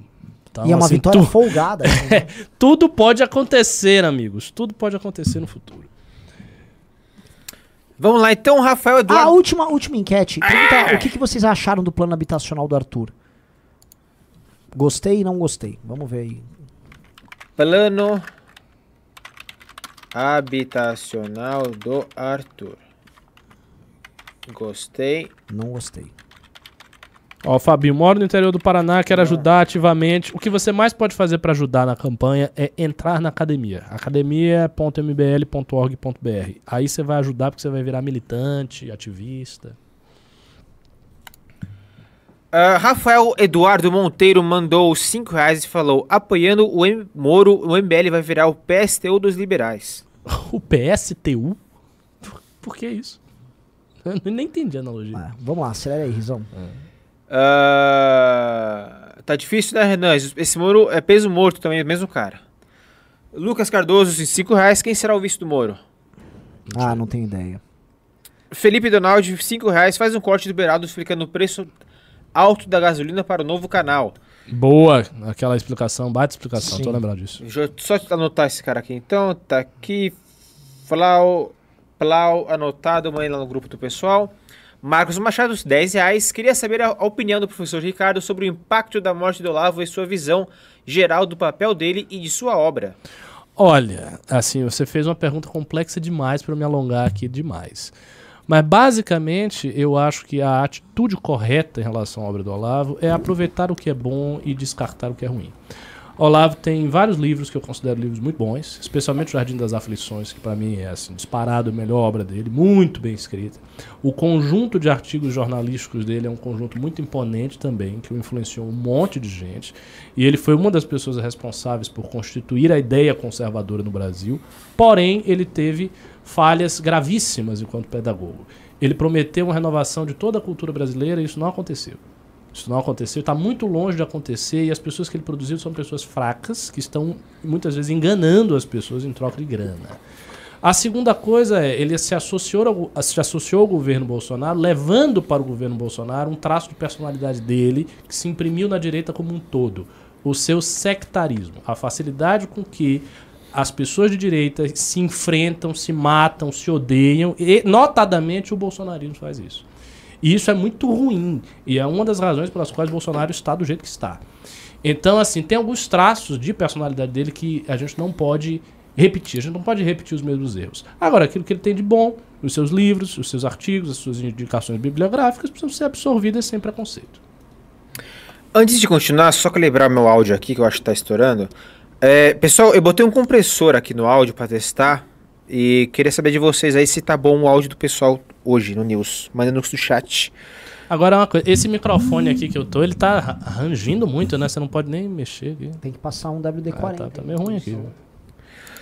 Vamos agora aos, aos perguntas do Pix. Thelma Regina Vanzella mandou cinquentão Ô, louco. e falou: núcleo de Taubaté em, frase- em fase embrionária, mas com engrenagem girando loucamente. Obrigado, MBL, pela oportunidade de ser mais que uma espectadora. Maravilhoso. E traga a gente pra academia. Seus amigos, todo mundo que você conhecer, viu? Um abraço ao Grande Vale do Paraíba, melhor região do país. Pedro Henrique Moreira mandou 20 reais e falou: Sou de Brasília e estou vendo um BL Brasília mais ativo nas redes. Espero que seja assim nos demais locais do país. Vamos tomar essa porra. Tem muitos lugares que a galera tá, assim, pronta pra começar uma operação legal. Brasília tá assim, o pessoal de Mato Grosso vive me cobrando. É... Já adianta, vai começar em fevereiro. Fevereiro vai ferver? Vai, vai. Fevereiro começa a, campa a primeira campanha, que é a campanha Nem Lula Nem Bolsonaro, que a gente idealizou. E a primeira coisa da campanha é os núcleos trazerem o máximo de gente possível. Eu sei porque eu fiz entrevista com todos eles. Todos os núcleos do Brasil têm grupos de apoiadores com 100, 150, 200 membros. Os núcleos precisam trazer essas pessoas para dentro da academia. Essa vai ser a primeira missão. Primeira tarefa, primeira avaliação que vocês vão ter enquanto formados da academia será isso. O quão de gente vocês conseguem trazer para dentro da nossa estrutura. Sabe uma coisa também legal que eu tô vendo? Assim, a galera em Santa Catarina montou o escritório, aí agora tá naquela obrigação de precisar arrumar um recurso e começa a arrumar as Isso, coisas. exato. Meu, nada melhor do que sair de casa e arrumar um problema. É. Você arrumou um problema, aí você começa a achar soluções. Isso. Isso é muito bom. Vamos lá. Nem sempre fazer, eu sempre fiz isso. Oh. É, é complementando. Que assim, quando a gente tiver estruturado, eles vão ver que não vai ser tão difícil a gente estar operando com um local. E aí as, as pautas vão pintar. Não, é e uma das tarefas para os núcleos grandes, que são os núcleos A, vai ser conseguir doador para fazer Sim. um escritório, do jeito que foi a Santa Catarina. Sim. Todos eles terão essa tarefa imposta a eles. Renan, o pessoal fica falando que seu, seu áudio tá baixo, mas que seu microfone não, não tá direcionado pra sua boca. Tá bom, tá bom, Riso, que saco. Você você fica É virando. que eu gosto de falar de lado, assim, aí não vai o. Isso, falar assim, ó. mas o Ricardo também fala e o áudio dele tá de boa. Tá bom, Rafael Riso, vou arrumar. Tá arrumado. Ó, pessoal gostou do plano habitacional do Arthur, em 92% a favor. 92%, muito bom. Ah, Gisele Catarina Miranda Mas, Massimino. Massim, Massimão, enfim. Vocês acham que agora vai ter, vai ter alguém que assume o lugar do Olavo ou vai acontecer uma balcanização entre os olavistas criando vários nichos? Não existe ninguém que possa assumir o lugar do Olavo. E, a- aliás, e se tivesse um cara idêntico ao Olavo, ele não poderia assumir. Sabe por quê? Porque a condição histórica que o Olavo começou é uma condição muito diferente da atual, cara. Ele começou quando a direita era pequenininha, então a influência dele pode se irradiar pra tudo. Não existe ninguém que terá essa unanimidade agora. E o Ítalo Marcini tentando ali? Ele quer. Exi assim, existe um esforço, né, dele se destacar mais do que todos os outros e tal. Mas ainda que ele se destaque, imagine que o Ítalo consiga É se destacar. Não, mas imagine que ele fique mais inteligente. Aí o Ítalo bateu a cabeça, subiu 30 pontos de QI, agora tá escrevendo tese e tal. Ainda vai ter a questão seguinte: existe um oceano de direita para além do Ítalo e do olavismo que ele consegue fazer, sabe? Quando o Olavo surge, a coisa era muito pequenininha, então é, é, é como se fosse um tronco que virou uma árvore. Então ele estava na origem porque ele estava na origem. É uma coisa temporal também. Ninguém consegue hoje, a direita sendo grande do jeito que está, monopolizar toda essa estrutura. Já começa que já tem o MBL. Aí você já tem uma força enorme, que é um movimento, com uma academia, em que ele não vai ser professor, que as coisas vão Sim. fluir. A gente não é um dá. problema pra eles, né? Ah, claro que é. Porque se, conforme a gente cresce. Sempre foi. E a gente tem um crescimento Sempre orgânico foi. com uma velocidade que que não é assim, tum, a gente deu É. um salto inicial, mas como a gente tá numa velocidade constante, isso atrapalha demais. Demais. demais. Vai ficar, ficar sólido, é uma merda, cara. Tinha que fechar o MBL pra ajudar eles. É, mas o Lula vai propor. Ele vem, oi, tu vem comprar uma picanha aqui. Você viu que o, o Moro assumiu a picanha na campanha? É, Porra! Já é a terceira vez que ele fala, o Lula tá achando que, que vai cair picanha do céu, Ah. a pessoa vai abrir a torneira sem cerveja. E e isso é bom de falar. É bom, é bom assim. Pessoal, pimba abaixo de 5 reais eu não vou ler, tá? Senão é, a gente não sai daqui Sim, hoje. Até amanhã. Bora. Michael Jonathan Venuti Viana mandou 30 reais e falou: Pessoal, falaram que o YouTube tira 30%, estou repondo pelo Pix aqui RS. Ô, valeu. Muito obrigado, mais 5 reais. O Michael, eu reconheço que o melhor que temos é Moro, mas não consigo ver o Moro fazendo grandes reformas. Prossiga. É, eu- assim, eu não vejo por que você é tão cético. Mas eu acho que a primeira coisa que o Moro ia querer fazer uma, uma grande reforma é pra prender os caras. Enzo Rodrigues Gonçalves da Silva mandou 5 reais. Comentem a força da direita americana no passado golpe. Arrecadou mais fundos que os democratas. Mas é natural, o primeiro ano do Biden foi muito ruim. Muito ruim. Não, a Ah, direita- sim, a agora. direita americana Agora. é- é, Ah, a direita americana. É que o problema é que o Trump tá igual uma sombra. Ah, não tá saindo nada, né? Mas a direita americana Se tá... prepare para a nossa sombra. É, vamos ver. É que o, o Bolsonaro não é o Trump, cara. É, também não. Isso é verdade. Isso é verdade. Eu acho assim, ele sem poder, ele sem toda essa mídia que é gerada ao redor dele. Você imagina, ele tem, por exemplo, uma rádio como a Jovem Pan defendendo ele diariamente. É. Ele tem ah, uma estrutura de grana falando dele. Ele tem a imprensa falando dele diariamente. E aí ele vai ser o quê? Um comentarista alternativo? Pode ser, ele vai ter um É. espaço ali, mas não é a mesma coisa. Não é a mesma coisa, eu concordo. E eu acho que vai depender muito também do quanto as pessoas que estão ao redor dele vão ganhar tendo ele. Sim. Porque pode ser um peso. O cara saiu da presidência, puta que pariu, esse cara. Aí a galera começa a vazar. É. Aí ele fica sozinho com a família. Fora o fato dele ser maluco, que a gente não pode É. esquecer. é, enfim. É gólatra, É. a família dele, tá. Rafael Eduardo Monteiro mandou 5 reais. Moro fez consultoria para qual empresa americana? Ele é especialista em legislação americana? Não, ele fez uma consultoria sobre compliance e sobre modelos de, ah, de se comportar por parte das empresas, até porque empresas com contratos públicos em qualquer lugar têm dilemas éticos e Isso. tem eh, formas de se comportar que tem que ser obedecidas. E assim, isso não é a- a- algo daqui, isso é algo no mundo inteiro. O compliance, políticas de compliance são conhecidas no mundo inteiro. E ele é um cara que, por ter sido um juiz que julgou empresas e funcionários públicos com comportamentos ruins, ele conhece bastante da metodologia. Sabe, ó, a partir do momento que uma empresa tá com um contrato público com um cara, financiou a campanha do outro tal, se você não estabelece uma política para ela, essa empresa ela é suspeita. Então, essa empresa, se você é um investidor, por exemplo, na bolsa dessa empresa, saiba que ela pode estar envolvida no escândalo de corrupção. É para isso que contrataram ele. E assim, Você explicou perfeitamente. É, mas é isso. É óbvio. E tem mais ainda. E- Ele tem curso em Harvard de Direito e tem especialização em combate à lavagem de dinheiro nos Estados Unidos. Ah, é que ele é da CIA, né? Do FBI. Não, não, tô falando É, sério. Eu sei, eu, não, sei, eu sei, eu sei, eu sei, eu concordo. Gente, o contrato dele com a Álvares e Marçal, assim, primeiro, é que pra nosso padrão, nós somos um país pobrinho. Pro nosso padrão, o contrato é assustador. É isso que eu ia dizer, não é Mas tanto. não é tanto, eu fiquei assustado, Não é Ricardo. tanto. Os CEOs nos Estados Unidos ganham uma nota preta. absurdo, um absurdo. É Outra coisa, absurda. o custo de vida em Washington é grotesco. A gente tá esquecendo quanto custa pra você morar em Washington. Pra você morar em Washington, que é onde a burocracia inteira dos Estados Unidos mora, você gasta, você vai gastar, meu, por mês, mais de 10 mil dólares por mês. Tá? Aí conta os impostos, lá é 47% de imposto. Ele pagava 47% na Então, assim, se tinha um salário que era de 40 mil dólares, mais ou menos, abatia praticamente metade. Abatia o custo de vida, ele botava no bolso lá. Vai, vamos por 10 a 15 mil dólares no mês ele botava. Que isso dá o que hoje? Uns 8, 70, 80 mil reais. Fazendo uma, uma vaquinha. Não é o que um youtuber ganha. Não. Um youtuber grande, eu digo, tira mais do que isso. Então, é, é, tá todo um clima assim. Ai, não, o cara deu um, ele deu um golpe nas grandes empresas brasileiras pra conseguir esse contrato. Gente, assim, um, um vereador de uma cidade grande, grande, se for pegar uma propininha de um acordo numa prefeitura, ele levanta muito mais do que isso. Isso é papo furado. Isso é papo furado que o Lula, que esse sim, ou participou de um esquema de corrupção grotesco, tá fazendo as pessoas querem pra tentar inverter o jogo. Ninguém que tá atacando o Moro por isso acredita nessas críticas. Absolutamente ninguém. Isso é papo furado. Isso dá um recorte também, hein? Deixa, eu- deixa eu até anotar aqui, ó. Foram Eu senti o 1,18. recorte. Você tá condicionando já o recorte. Deixa eu estar aqui, ó. O programa perde completamente a naturalidade. Tipo, é. É, mas, mas, fica bom, a gente vai conversando e dá uma. Lembrando que os recortes estarão no mbl.org.br barra cortes. O Isami Yamaguchi mandou 5 reais e falou: Toda vez que você falar capilaridade, eu olho pra sua careca. Ah, ótimo. Eu também gostaria de olhar pra ela e pensar que teria muita capilaridade mesmo, mas não tem. Inclusive já temos um corte no ar lá, viu? Na- Minha equipe aqui tá, tá atrás, a equipe. Felipe Donadi mandou 10 reais e falou: Tenho a impressão que os candidatos da terceira via é o Kim. Não percam os vídeos dele. Postura 10, argumentação 10, memória 10, fluência 10. É só colar no japa. Ah, gente, vamos ficar elogiando o Kim aqui. Assim, é, é. Chato, né? A gente já faz isso. Kim é muito óbvio. bom, mano. É, O problema do Kim é achar falha, que a gente não acha. É. É a idade dele. É. Então, pessoal, eu vou iniciar a campanha aí Kim 2034. Mas Kim, envelheça. É.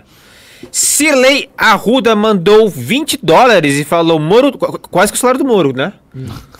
Moro tem que, tem que contra-atacar o Ciro, relembrando as suspeitas da corrupção dele, da família e do marqueteiro. Que você tá embaixo. Não tem, tem que que atacar quem tá em o Ciro.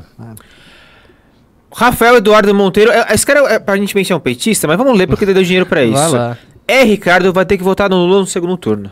Como é que é? Eu não votarei no Lula no segundo turno. Eu jamais votarei no PT. Isso é impossível. Lula é o Biden brasileiro, chupa Moro. Também não, né? Muito obrigado, Rafael, pelo, Não, você pelos não é tão de pimbas. esquerda assim fazer essa comparação. ok. Conversar isso com os caras mais de esquerda, eu não vou gostar. Laís Borges mandou 5 reais e falou: O que vocês acharam da matéria da Folha em que o Moro afirma que, se eleito, vai fortalecer a isenção fiscal de igrejas?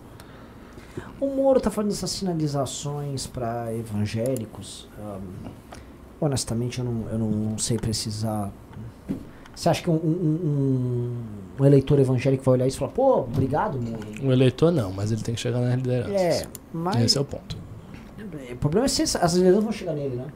Exato. Porque elas já estão com o Bolsonaro, eles estão recebendo muito, muita vantagem com o Bolsonaro pra sair. E o Bolsonaro tá na frente dele.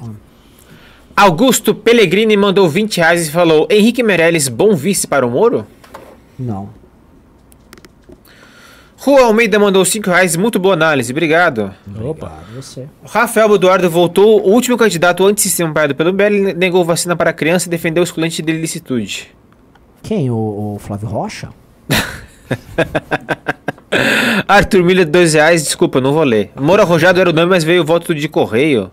Como é que é? Hã? Um voto de correio? Pode correr aqui dos Estados Unidos, a gente comentou hoje. É, mas ele falou do Moro. Bom, enfim. Michael Jonathan mandou 100 reais e falou: Vai aqui a minha contribuição financeira para a ideia que acredito para esse ano de 2022.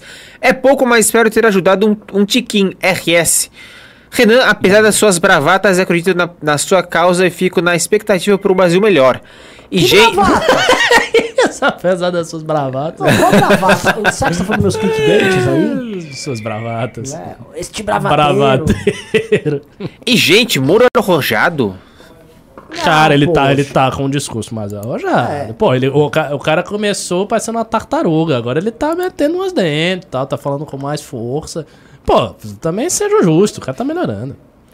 É, esse Michael foi aquele que, mandou, que depois mandou 30 reais no Pix e falou para não perder os 30 reais do YouTube. Ah, ok, ok. Muito obrigado, Michael. Valeu. Juliano Lerner mandou 5 reais e o Janones, Janones estava com o Moro e agora lançou a candidatura. É só pra se valorizar e pra pleitear um vice na chapa do Moro? Esse cara é realmente confiável?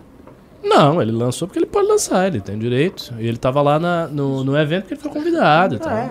Ah, é. Hã? Tá chutando a câmera. Estou, desculpa, desculpa a câmera. Tava chutando a câmera aqui sem querer. Rafael Costa Barruim mandou 10 reais e falou: sem paciência com a galerinha que compara o Moro ao Bolsonaro baseado nas pautas morais. Ser contra tais pautas, ok, mas igualar um criminoso quem as defende é desonesto e uma forma de interditar o debate. Também acho. Heitor Gomes mandou 10 reais. O Ricardo disse que há algumas semanas que racismo só existe se for explícito citando movimentos do século XIX. Essa é a posição oficial do movimento? Negar o racismo estrutural é muito desonesto. Ah, Peraí, não, mas peraí. Calma pô, Não, mas o cara, falou meu nome, deixa eu esclarecer. Porque as coisas daqui a pouco viram. Ah, o Ricardo, daqui a pouco eu vou dizer que eu sou racista. Ca- Calma aí, calma aí. Eu acho que aonde você enxerga o racismo de forma mais óbvia é no racismo explícito. No entanto, existe, obviamente, uma espécie de. Como é que eu vou dizer? Um racismo implícito que decorre de algumas coisas que você pode falar, de um modo que você vai interagir, por exemplo. ah, você tem uma pessoa, ela é negra e você está conversando sempre com ela e sempre você busca menosprezar o ponto de vista dela sem que haja nenhum motivo para isso. Talvez seja um caso de racismo. Né? Então, assim, essas coisas existem. E outra coisa, o racismo histórico, como realidade histórica de um país que tem escravidão, também existe. A questão da tese do racismo estrutural é que a tese do racismo estrutural afirma que existe uma estrutura racista, que ela é unilateral e que, portanto, exclui a possibilidade de um negro ter racismo contra o branco, do negro ter racismo contra o asiático, porque isso não estaria dentro da história da escravidão que estabeleceu o racismo e tal. Isso me parece falso. Eu acho que a atitude racista individual pode partir de qualquer um. Do branco contra o negro, do negro contra o branco, do judeu contra. Acontece. Esse Não, é mas ponto. e a própria ideia É. de que, assim, todas as relações sociais, a forma como você fala, aquilo que você pensa, carregam dentro de si um racismo que fundamenta a existência daquela sociedade, é muito cômodo pro cara propor, então vamos derrubar essa sociedade, mas Exato. deixa eu controlar sua consciência. É. Porque no fundo o que esses caras querem é fazer controle de consciência. Uhum. Eu não sei se o cara que tá ali, se o- a Baby Luxo aqui, ou o Riso tá operando, o cara quer comer a vizinha. Eu não vou ficar aqui julgando a, a- a consciência dele. Isso aqui é de, um- é de um autoritarismo monumental. Porque ele fala, olha, já que todas as, a, a nossa a estrutura da nossa sociedade é baseada em, em um modelo de exploração racial, portanto eu vou eu vou fazer uma reeducação com todo mundo e vou resolver essa merda. Vai tomar no seu cu. Vai reeducar a puta que te pariu. Vai se fuder. Aí você nomeia uma, né, os Silvios Almeidas, uma elite de iluminados, que aí eles vão. ó, olha, vou ter que corrigir aqui sua, sua, sua educação, vou corrigir sua maneira de pensar. O ser humano é falho, o ser humano é torpe, o ser humano dentro da consciência dele imagina as maiores barbaridades possíveis. O problema é que a gente, se a gente for conviver em sociedade, a gente tem que respeitar o próximo. Esse é o exercício que tem. Então é isso, cacete. Fica essa putaria desses caras. Isso aqui é um grande argumento. E olha só, a galera já trata o racismo estrutural como se fosse uma coisa científica que você é obrigado a aceitar. Vai se fuder, mano. Isso aqui, assim, todo mundo que eu vejo defensor disso vira e quer controlar a consciência dos outros. Olha, hein, você, sei lá, você. Mano, você comeu sucrilhos de manhã. Isso aqui faz parte do seu racismo estrutural. Tomar no cu, mano. Momento Alborguete. É bastante. Foi muito grosseiro? Não, eu, eu que particularmente tô evitando entrar em grandes polêmicas, né? Então... Bom, eu, deixo pra ano- você Ano aí. passado eu tive piores, Ricardo. Eu Eu, sei. passei por algumas grandes. Então eu tô. Acho que como elas passaram, eu tô com meu crédito. Eu reativei meu crédito pra polêmicas. É, Eu tava querendo O cara lembrar. mandou aqui vizinhas gostosas 2022. Eu tava querendo. Eu queria essa Oh, vizinhas gostosas estruturais. Eu queria esse. Estruturais é com esse- bom ainda, é, né? Elas sempre estão lá. É uma É, estrutura da vida, que maravilha. Não há o que eu faça, elas estarão lá. Eu adoraria isso. Eu queria levar o o BBL News pro Twitch TV lá. E me falaram que não pode falar palavrão, assim, a gente realmente... Impossível. É impossível. Não, não vai. Falaram Cara, que- não vai rolar. É, você tá sendo meu Silvio Almeida aqui, né? Você quer mudar Não vai rolar. forma de Ele- pensar. o Renan não vai aqui. conseguir. Ele tem que ser natural. O palavrão estrutural do MBL é muito forte. O palavrão estrutural. a boca suja estrutural do MBL é muito forte. O Twitch nunca vai citar a gente, mas enfim. O é, Aleph Pereira, dizendo, isso dá um corte. Calma aí. Fala que o Renan é green pill. O que, que é um green pill? Eu já ouvi falar de white pill, blue pill, red pill. O que é o White Pill? O white pill é tipo ah, o cara que fica white pilado, ele simplesmente quer abandonar ah, qualquer coisa e ser viver no sol, ser feliz. Entendi. Ele desistiu de floresta, tudo. Ele desistiu de tudo. É, é é essa tese de ir pro mato. O mato. É, um- ele começa como um red pilado, aí ele vira um white pilado. É, Green Pill, não sei o que é. É. O que eu ia falar? Ah, eu falo do- da, da enquete. 90% gostaram do plano do, do Arthur. Vou até encerrar aqui e ler o próximo Pix que chegou, que é justamente sobre isso. A Rafael Barreto Bragança Tavares mandou 15 reais. Amei o plano do Arthur. Acho só que o nome, nome pode ser outro nome. É simplista e pode ter efeito contrário se cair na vibe. Se cair na visão de antipobre elitista. Não, é só explicar. Eu acho que o, nome é um dos melhores acertos. Até porque se gerou essa polêmica. Favela zero. Sabe? Direto. Por quê? Porque você é contra o pobre? Não, porque eu sou contra a favela. As pessoas têm que ter moradia Aí o digna. marqueteiro e fala, Arthur, mude pra moradia feliz. Sabe? É, moradia... Moradia para todos. Eu, eu fiz uma enquete agora então pro pessoal falando sim, MBL na Twitch. Pessoal, vocês acham que o MBL News devia ir pra Twitch? Claro que devia, E o mas pessoal- a gente tem que continuar falando palavrão. Então, mas aí falaram que pode palavrão na Twitch sim. Opa. Então, Não sei, a gente pode testar. Se, se der errado, a gente só vai cair lá, então vai ser banido da plataforma. Olha, eu fazia uma tweet minúscula há muito tempo atrás, que era muito divertida. E eu falava, eu falava palavrões e falava coisas muito piores. Falava várias barbaridades naquilo ali. Graças a Deus que ninguém tem o arquivo. Mas assim, ele reconhece a fala e já corta do ar na hora? Parece que se denunciam, cai o canal. Nossa, mas é Nossa. difícil, né, cara? Pô, vão denunciar. Ah, é. É capaz de. Vamos, vamos, vamos. Claro. Bolão, quantos minutos o canal do MBL fica no ar na Twitch? Um dia. Ahn, Um dia, um dia. Ah, o Rodrigo Manuel tá dizendo que o Casimiro, que é um cara bem, fala palavrão direto. ah, Mongol não pode só, realmente. Todo Ah, mundo- po- pode todo o resto. Você pode xingar lá à vontade, mas não pode falar. Ah, pera. Não, mas é que a gente já fez o teste e depois que a gente falou não pode mongol, você falou mongol no news várias vezes. Aí a gente falou, deixa quieto. é exatamente isso. Então, Renan, Eu tenho um problema com o mongol? tem. Tá, tá proibido falar mongol. Tá. Fala Eu sei porque eu tenho problema com demente. Por quê? Porque, cara, os mongóis, eles foram a última grande expressão política das e, e- é, é, não, porque foi o seguinte, tinha os indo-europeus, aí Eu vieram os conheço a história dos turcos, mongóis. e depois veio os mongóis, sacou? E aí, tipo, acabou, eles limparam os indo-europeus ali do, do meio, porque eles também já tinham saído, mas não sobrou nada. Ou Aquele seja, você, com- você comparou o Bolsonaro com o glorioso Gengis Um Khan. grande Puta que é. pariu, que elogio. O Bolsonaro nunca foi elogi- elogiado tanto na vida. Então tem que parar com o mongolismo estrutural também. Mongolismo estrutural. Vamos, Riso. Gisele Catarina e Miranda Massimino mandou 943. Vocês acham que o governo Biden realmente está tão ruim assim ou é uma bolha da direita? Ou os republicanos viram maioria agora nessas eleições? Tá uma merda. Tá uma Pandemia, alta inflação, guerra com a Rússia. É tá aí? Tá uma bosta, assim, igual Inflação, ao governo merda, Trump. economia, uma merda, guerra. É. Inflação, outra coisa, ele tá testando agora aquele mo- próximo daquele modelo do Modern Money Theory, o MMT. Uhum. né? Ele tá testando coisas exóticas. Oficialmente os Estados Unidos está entrando no reino da, da bagunça. É, não deu certo com a o- a questão do Afeganistão foi uma humilhação pública global. E ele tá sendo currado em público pelo Trump, pelo Putin. Não sei ainda o que ele vai fazer. E se a currada ficar por, por isso mesmo? Essa hipótese, Ricardo, não é hipótese desprezível, não. Não, não é. conversei com amigos russos. Amigas E aí? russas, eu não posso falar, amigas russas. Cagando. Ah! Você sabe que vai dar nada, a gente vai pegar o que é nosso mesmo e vai ficar isso. É. Você acha que a OTAN reage? Não, eu é, não, sei, eu não cara. sei, cara. Eu sei o seguinte: é, todos os aliados do mundo estão vendo isso, né? E assim, essa ordem que foi montada, que consistiu em meter base militar cercando a Rússia inteira e tal, foi uma vitória de uma certa ordem montada sobre a União Soviética. Se isso cair, o que, que mais vai cair? Cai todo o resto, né? Eu só é só isso. Me preocupa ver esta ordem caindo. A gente vive dentro dela. Ah, o pessoal perguntou aqui se. Pessoal não, eu perguntei se tem amigas russas estruturais. São conjunturais. Infelizmente conjunturais. Queria que isso fosse parte da minha estrutura diária. Próximo vai ser. Cadê? Ira do Leão Homem mandou 10 reais. Eu acho que Favela Zero é um péssimo nome, mas quem sou eu? Sou só um boiolinha que perdeu o Twitter. Quem? o Ira do Leão Homem. O William do Leão Homem, deixa eu falar um negócio, cara. Ele também é chato às vezes. Pra caralho. Tá ele gosta de me chatear, em particular. É, de penteira, mas assim. Mas ele gosta de você, ele não gosta de mim. Ele me irrita também, às vezes ele vai me atacar. Ah, também? É. Próximo Pimba é do.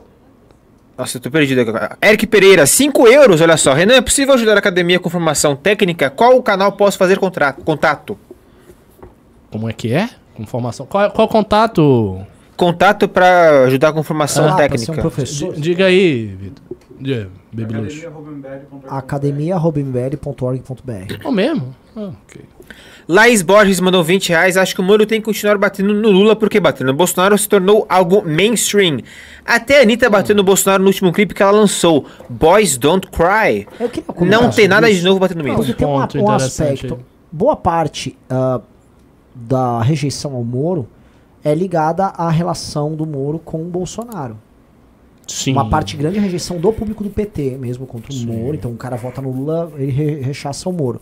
Beleza, tem uma rejeição adjacente, que é a rejeição do público nada a ver que liga ele ao Bolsonaro, e tem a rejeição do Bolsonaro ao Moro que chama ele de traidor. Uhum. O Moro tem um problema grave aqui, que é, assim, esse conjunto de rejeições muito fortes. E de vários lados. É. E o que tá faltando pra ele é a afirmação por parte do restante do eleitorado de que beleza é ele. Né? E é essa afirmação que ele tem que gerar. Canal do JV mandou 10 reais. Os núcleos da academia seriam divididos apenas por estados ou por cidades e regiões também? Veja só, tem duas divisões. Primeiro ano da academia é todo mundo junto, bolo doido, todo mundo misturado, uma grande confusão, uma grande suruba. E aí não tem divisão de estado, não tem divisão de nada. São, as pessoas são jogadas em equipes com nomes totêmicos, ah, leões da liberdade, águias do caos, dragões do terror e tal. E fazem o seu trabalho de, nesses grupos, trabalho didático. O segundo ano, com a galera formada no primeiro, será dividido por estado. Então vai ter 26 grupos, né? 26 turmas, cada uma correspondendo a um estado. É isso. Eric Moura mandou 10 reais. O cara tinha uma história e decidiu contradizer tudo o que já disse para apoiar um governo que ele era crítico antes. Reinaldo Azevedo, o Constantino do Lulismo, mesma história. O, o Reinaldo, assim como todo mundo da política, tá passando bastante do ponto com relação ao Moro. Olha só, não gosta do Moro? Muitas pessoas não gostam, a gente sabe os motivos que não gostam do Moro. Agora vai pro debate público e ataque os Moros, o Moro pelas razões certas. Ele força. O problema é essa forçada que dá. Você pode achar vários pontos pra criticar a própria Lava Jato, pra criticar o Moro. Você pode ir lá, acha o ponto e ataca. Eu não tô precisando inventar nada pra atacar o Lula. não precisa inventar nada pra atacar o Bolsonaro. É, é isso, cara. É- enfim. Arthur Miller mandou 5 reais. Numa conversa disse que as chances da terceira via eram a mesma dos Bengals na NFL. Bem, os Bengals venceram os favoritos e vão para o Super Bowl. Ó. Não entendo nada disso, mas Também ó. não. Ah, Vamos acelerar aí, vai, Riso. Cosmonautics mandou 10 reais. Vocês já assistiram Entre Rios? É possível recuperar aquele Não. projeto de, um- de uma São Paulo mais planejada com transporte hidroviário? Não vi. Não vi. Diogo Tairante, 10 reais. Como está o MBL Maranhão? Vai ter que começar. É, vai ter que recomeçar, mas estava meio baqueado. Sim.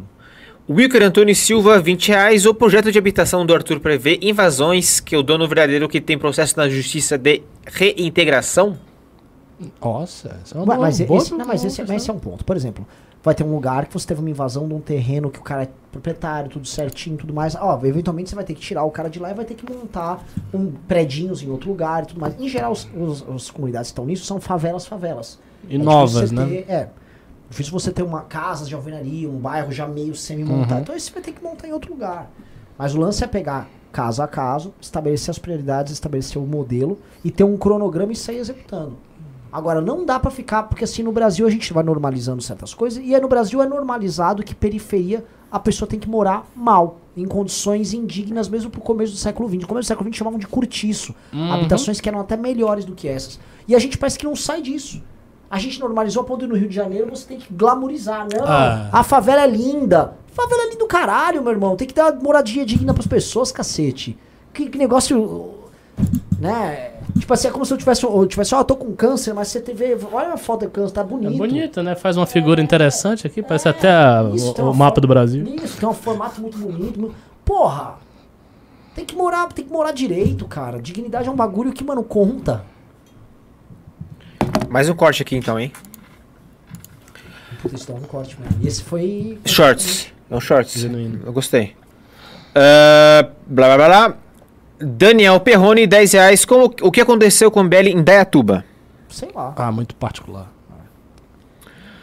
Decode Paradise mandou 10 reais. Procurem a tese do Paulo Cruz refutando o racismo estrutural. Vou procurar. Aliás, isso. Ah, ah, peraí, ele tem uma tese, tese mesmo, toda feita? Ou as ideias às vezes ele você tem um tá falando? artigo sobre isso. Não, É, sei. artigo eu sei que ele tem vários. Mas você, você ia falar um negócio. não, eu acho que precisa, precisa, precisa claramente ter uma tese alternativa, porque isso vai ser muito importante no debate nos próximos anos. Já é hoje. É, vai haver uma pressão muito grande na imprensa e pode ser que dentro de um governo Lula isso seja bem forte. Uhum. Isto vai ser bem forte no governo. Aliás, uma coisa que eu, que eu tenho pensado ultimamente, assim, o, o, o, o candidato Moro tem que se posicionar muito forte também, por exemplo, contra a peça Macaquinhos. Coisa que ele não fez ainda. Não, não, é, Foi muito engraçado. não, não? Totalmente é, é uma questão de costume, tipo... Lá vem. Ele já falou, tá? Que ele é contra a ideologia de gênero, ele citou isso, já viu uma, uma gritaria aí. Então falando, ah, você é um candidato Bolsonaro do B. Tipo, então todo mundo é Bolsonaro do B, porque você chegar nos eleitores do Lula e falar de ideologia de gênero, então não vão- Exatamente. É, o o Lula esses dias falou contra a obrigatoriedade da vacina também. Eu vi, eu vi isso aí. É? Até porque, gente, assim, né, a gente já falou antes, já já o Brasil vai vir com essa moda de falar que quem não tomou três vacinas não está vacinado. Quem não Eu- tomou quatro. É, é, Daqui a é. pouco. Porque assim, eu tomei duas, peguei um Covid aí esses dias, até fiquei fazendo vídeo em casa, fiquei quietinho, passou, negativei, não tive efeito nenhum. Então minhas duas vacinas funcionaram muito bem. Logo mais eu sou um sem vacina. Isso tá virando Sim. uma tara. É o riso, mas isso tá virando tara. Não, eu, eu vi também em algum lugar, tipo, ai, a quarta dose aumenta ainda os anticorpos. Eu falei, É. porra.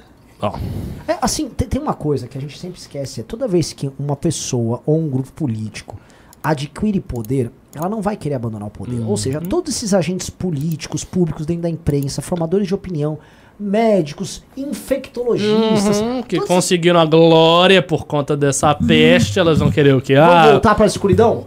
Vão voltar para os meus livros e para meus, sei lá, Que meus, nada. meus Beckers, aqueles copos, e me aguarde no próximo momento, sou herói silencioso. Mentira! Eles vão querer ter poder, sim. Ninguém abandona poder. Poder não é uma coisa que se. Ah, abandonei. Tome. Estou regressando para o meu laboratório. é, você tem que ser uma pessoa muito elevada pra fazer isso. Tipo Solon, que foi embora da, da cidade. Isso, isso é um papo. Ninguém abdica de poder. Isso é um papo, sabe? Ou, assim, como é que chama aquele cara lá, que é o cara que mais apareceu aqui? E ele nem falou tanta besteira. Átila. O O. Atila. O Atila fez várias previsões. Ele teve uma função importante ali na pandemia de fazer um alerta e tal. Agora, o Atila vai querer abdicar do poder estabelecido? Toda vez que eu vejo alguém, por favor, fique em casa, se cuide, usa máscara, tá? Vê um código da máscara. Vai tomar no cu, eu não tomei a porra da vacina? Ele 95. É, aí tome a porra da vacina. Ah, não, você tem que usar essa máscara aqui. Ah, porra! que saco, mano. Porque o antivacina do lado, aí do outro é o cara que não quer perder o poder. É, É, o, o Atila fe- fez live com o Barroso e, e selou a campanha do Sim. TSE. Christian Hessel mandou 10 reais e falou. Aliás, perdão, o Decode Paradise mandou. eh, Falou: Eu fiz um curso com o Paulo Cruz, ele tem uma tese, pode procurar. opa. Se ele tem uma tese, a gente tem que dar luz pra essa tese. Pra caralho. Christian Hessel. vou chamar ele aqui. Sim. Christian Hessel mandou 10 reais e falou: tem um background jurídico. Embora apoie o Moro como candidato viável, o fato é que ocorreram diversos erros processuais na Lava Jato. Como o Moro vai se defender de perguntas duras e específicas na imprensa? Olha só, é, no debate público, perguntas que vão cair num tecnicismo sobre isso, ele tira de, assim, ele tira de lavada. Também acho. O ponto não- mais forte dele é Lava Jato. É, isso, isso aí não é porque assim, o cidadão comum, se alguém for entrar. Não, veja só, porque a prescrição naquela denúncia ali. Ele vai fazer o que ele fez no Flow, ele vai dizer isso é um diversionismo pra ocultar o fato de que roubaram não sei quantos bilhões. Oh, ele citou aí a pessoa olha lá- do- Só um Ah. executivo da Odebrecht devolveu 100 milhões de dólares. Meio bilhão. Um executivo da Odebrecht. Isso não tem. Não, não tem. Ah, de onde veio esse dinheiro que você tá devolvendo aí? É, do bolso dos procuradores, eles fingiram tudo, eles pegaram seu salário e É, não, juntaram é- todos é os procuradores do muito Brasil. nonsense. Fingir que não houve nada daquilo. Mas é exatamente essa linha aí. filho. Tem um vídeo do Meteoro hoje que é só isso. É só tipo, ah, o Moro acabou com empresas perfeitas. É, é. É, cara, essa coisa que é lógico que isso é impossível. Não tem sentido. Eu tô notando aqui mais esses shorts aqui. Tá, ah, ô Rizão, é, é, vamos terminar o programa? Sério. É só mais um Pix, filho. Calma. Segura aí. Tá com pressa, cara? Tá, Tô, com... cara, tô tá com morrendo de fome, né? ô? Não, não, eu até comi antes, eu preciso ir dar minha malhadinha do dia. meu dia. Agora? É, você acha errado? Não, eu acho surpreendente que você saia de um programa cansativo como esse e vá pra academia. Parabéns. Então, Posso, Fui de manhã. posso propor uma coisa? Proponho. Compartilhe o seu treino de hoje no seu Telegram. Como assim compartilhar? Vou ficar fazendo, gravando videozinhos lá? Não, bota, olha, eu fiz bíceps, eu fiz tríceps, eu fiz não sei o que, eu corri tanto. Hoje eu já vou falar, tá avisando antes, eu vou fazer. um Não, não, avi- avisa o Telegram. Avisa o Telegram. Renan, o propósito de você visitar o Telegram é para as pessoas vão pra lá, te seguir lá. Eu sou burro. Como eu sou burro? Não, o pessoal tá falando das russas. Eu vou, o pessoal vai mandar um catálogo de russas no meu Telegram. Opa! Vamos abrir aqui, peraí. Opa! Raul Mazaro mandou 10 reais. É possível o Arthur ser vice do Moro? Ou, ou se deixar o Moro de vice dele, efeito surpresa? Olha, se o Moro não for candidato, candidato é o Arthur. Tô falando sério. Eu tô falando, se o Moro não for candidato a presidente, eu vou lá na porta do Podemos e falo, por favor, lancem o Arthur. É isso. Vai ser muito louco. Seria muito louco. Muito louco. Acabaram. Isso seria maravilhoso pros núcleos. Mas não, você é magnífico. Opa! Chegou mais um agora. Felipe Bronholi Goulart, o nome do programa do Arthur podia ser Moradia, Moradia Digna, por exemplo. Consigo ver muita galera problematizando e falando. Não, esse é o nome morno. Você tá entrando na lógica do marketing do PSDB. Tem que ser favela zero. Você entendeu? Pesa. Favela zero. Tem duas coisas. Uma é o fast track da polícia, ou seja, rolou uma invasão em, sei lá, em duas horas a polícia tem que estar lá e acabou a invasão. Porque acabou a invasão em São Paulo. O Arthur vai. Acabou a invasão. Eu passei a régua. Ninguém invade mais. Bolos, você tá fudido. Uou. Entendeu? É, entrou, a polícia vai entrar. Então é um programa com a polícia, inclusive de monitoramento. E a galera fala que o Alckmin que é muito duro. Você não sabe o que É tá porque assim, vai chegar um ponto assim, o Arthur começa a investir bilhões pra resolver o problema. A primeira coisa, ainda mais com o Rio de Janeiro do lado, é que vão vir os cariocas todos pra cá. É verdade. é verdade. Eu vou, me, me- me inscreva aí. Me inscreva aí. Tem que construir um muro então na Dutra. Acabaram os pimbas. Então valeu, Opa, galera. valeu.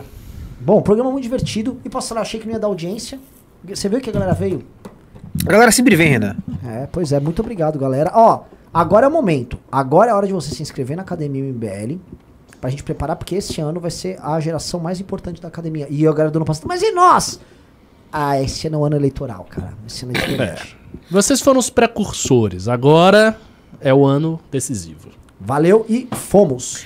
Muito obrigado pela audiência. Lembrando que o MBL News, gente, é também podcast. Você pode ouvir no po- Spotify, no Apple Podcast, Google Podcast, sei lá onde mais tem podcast. Tem umas 5, 6 opções. mbl.org.br podcast. E também temos nosso novo canal de cortes, mbl.org.br cortes. Já tem corte, inclusive, desse news. Já está no ar. Inscrevam-se, por favor. É, reforçando academia.mbl.org.br. Se você quiser uma bolsa, qual que é o link? Barra bolsas. barra bolsas na academia.mbl.org.br barra bolsas. Muito obrigado pela audiência, deixe seu like, inscreve no canal, etc, etc, etc. Forte abraço, boa noite.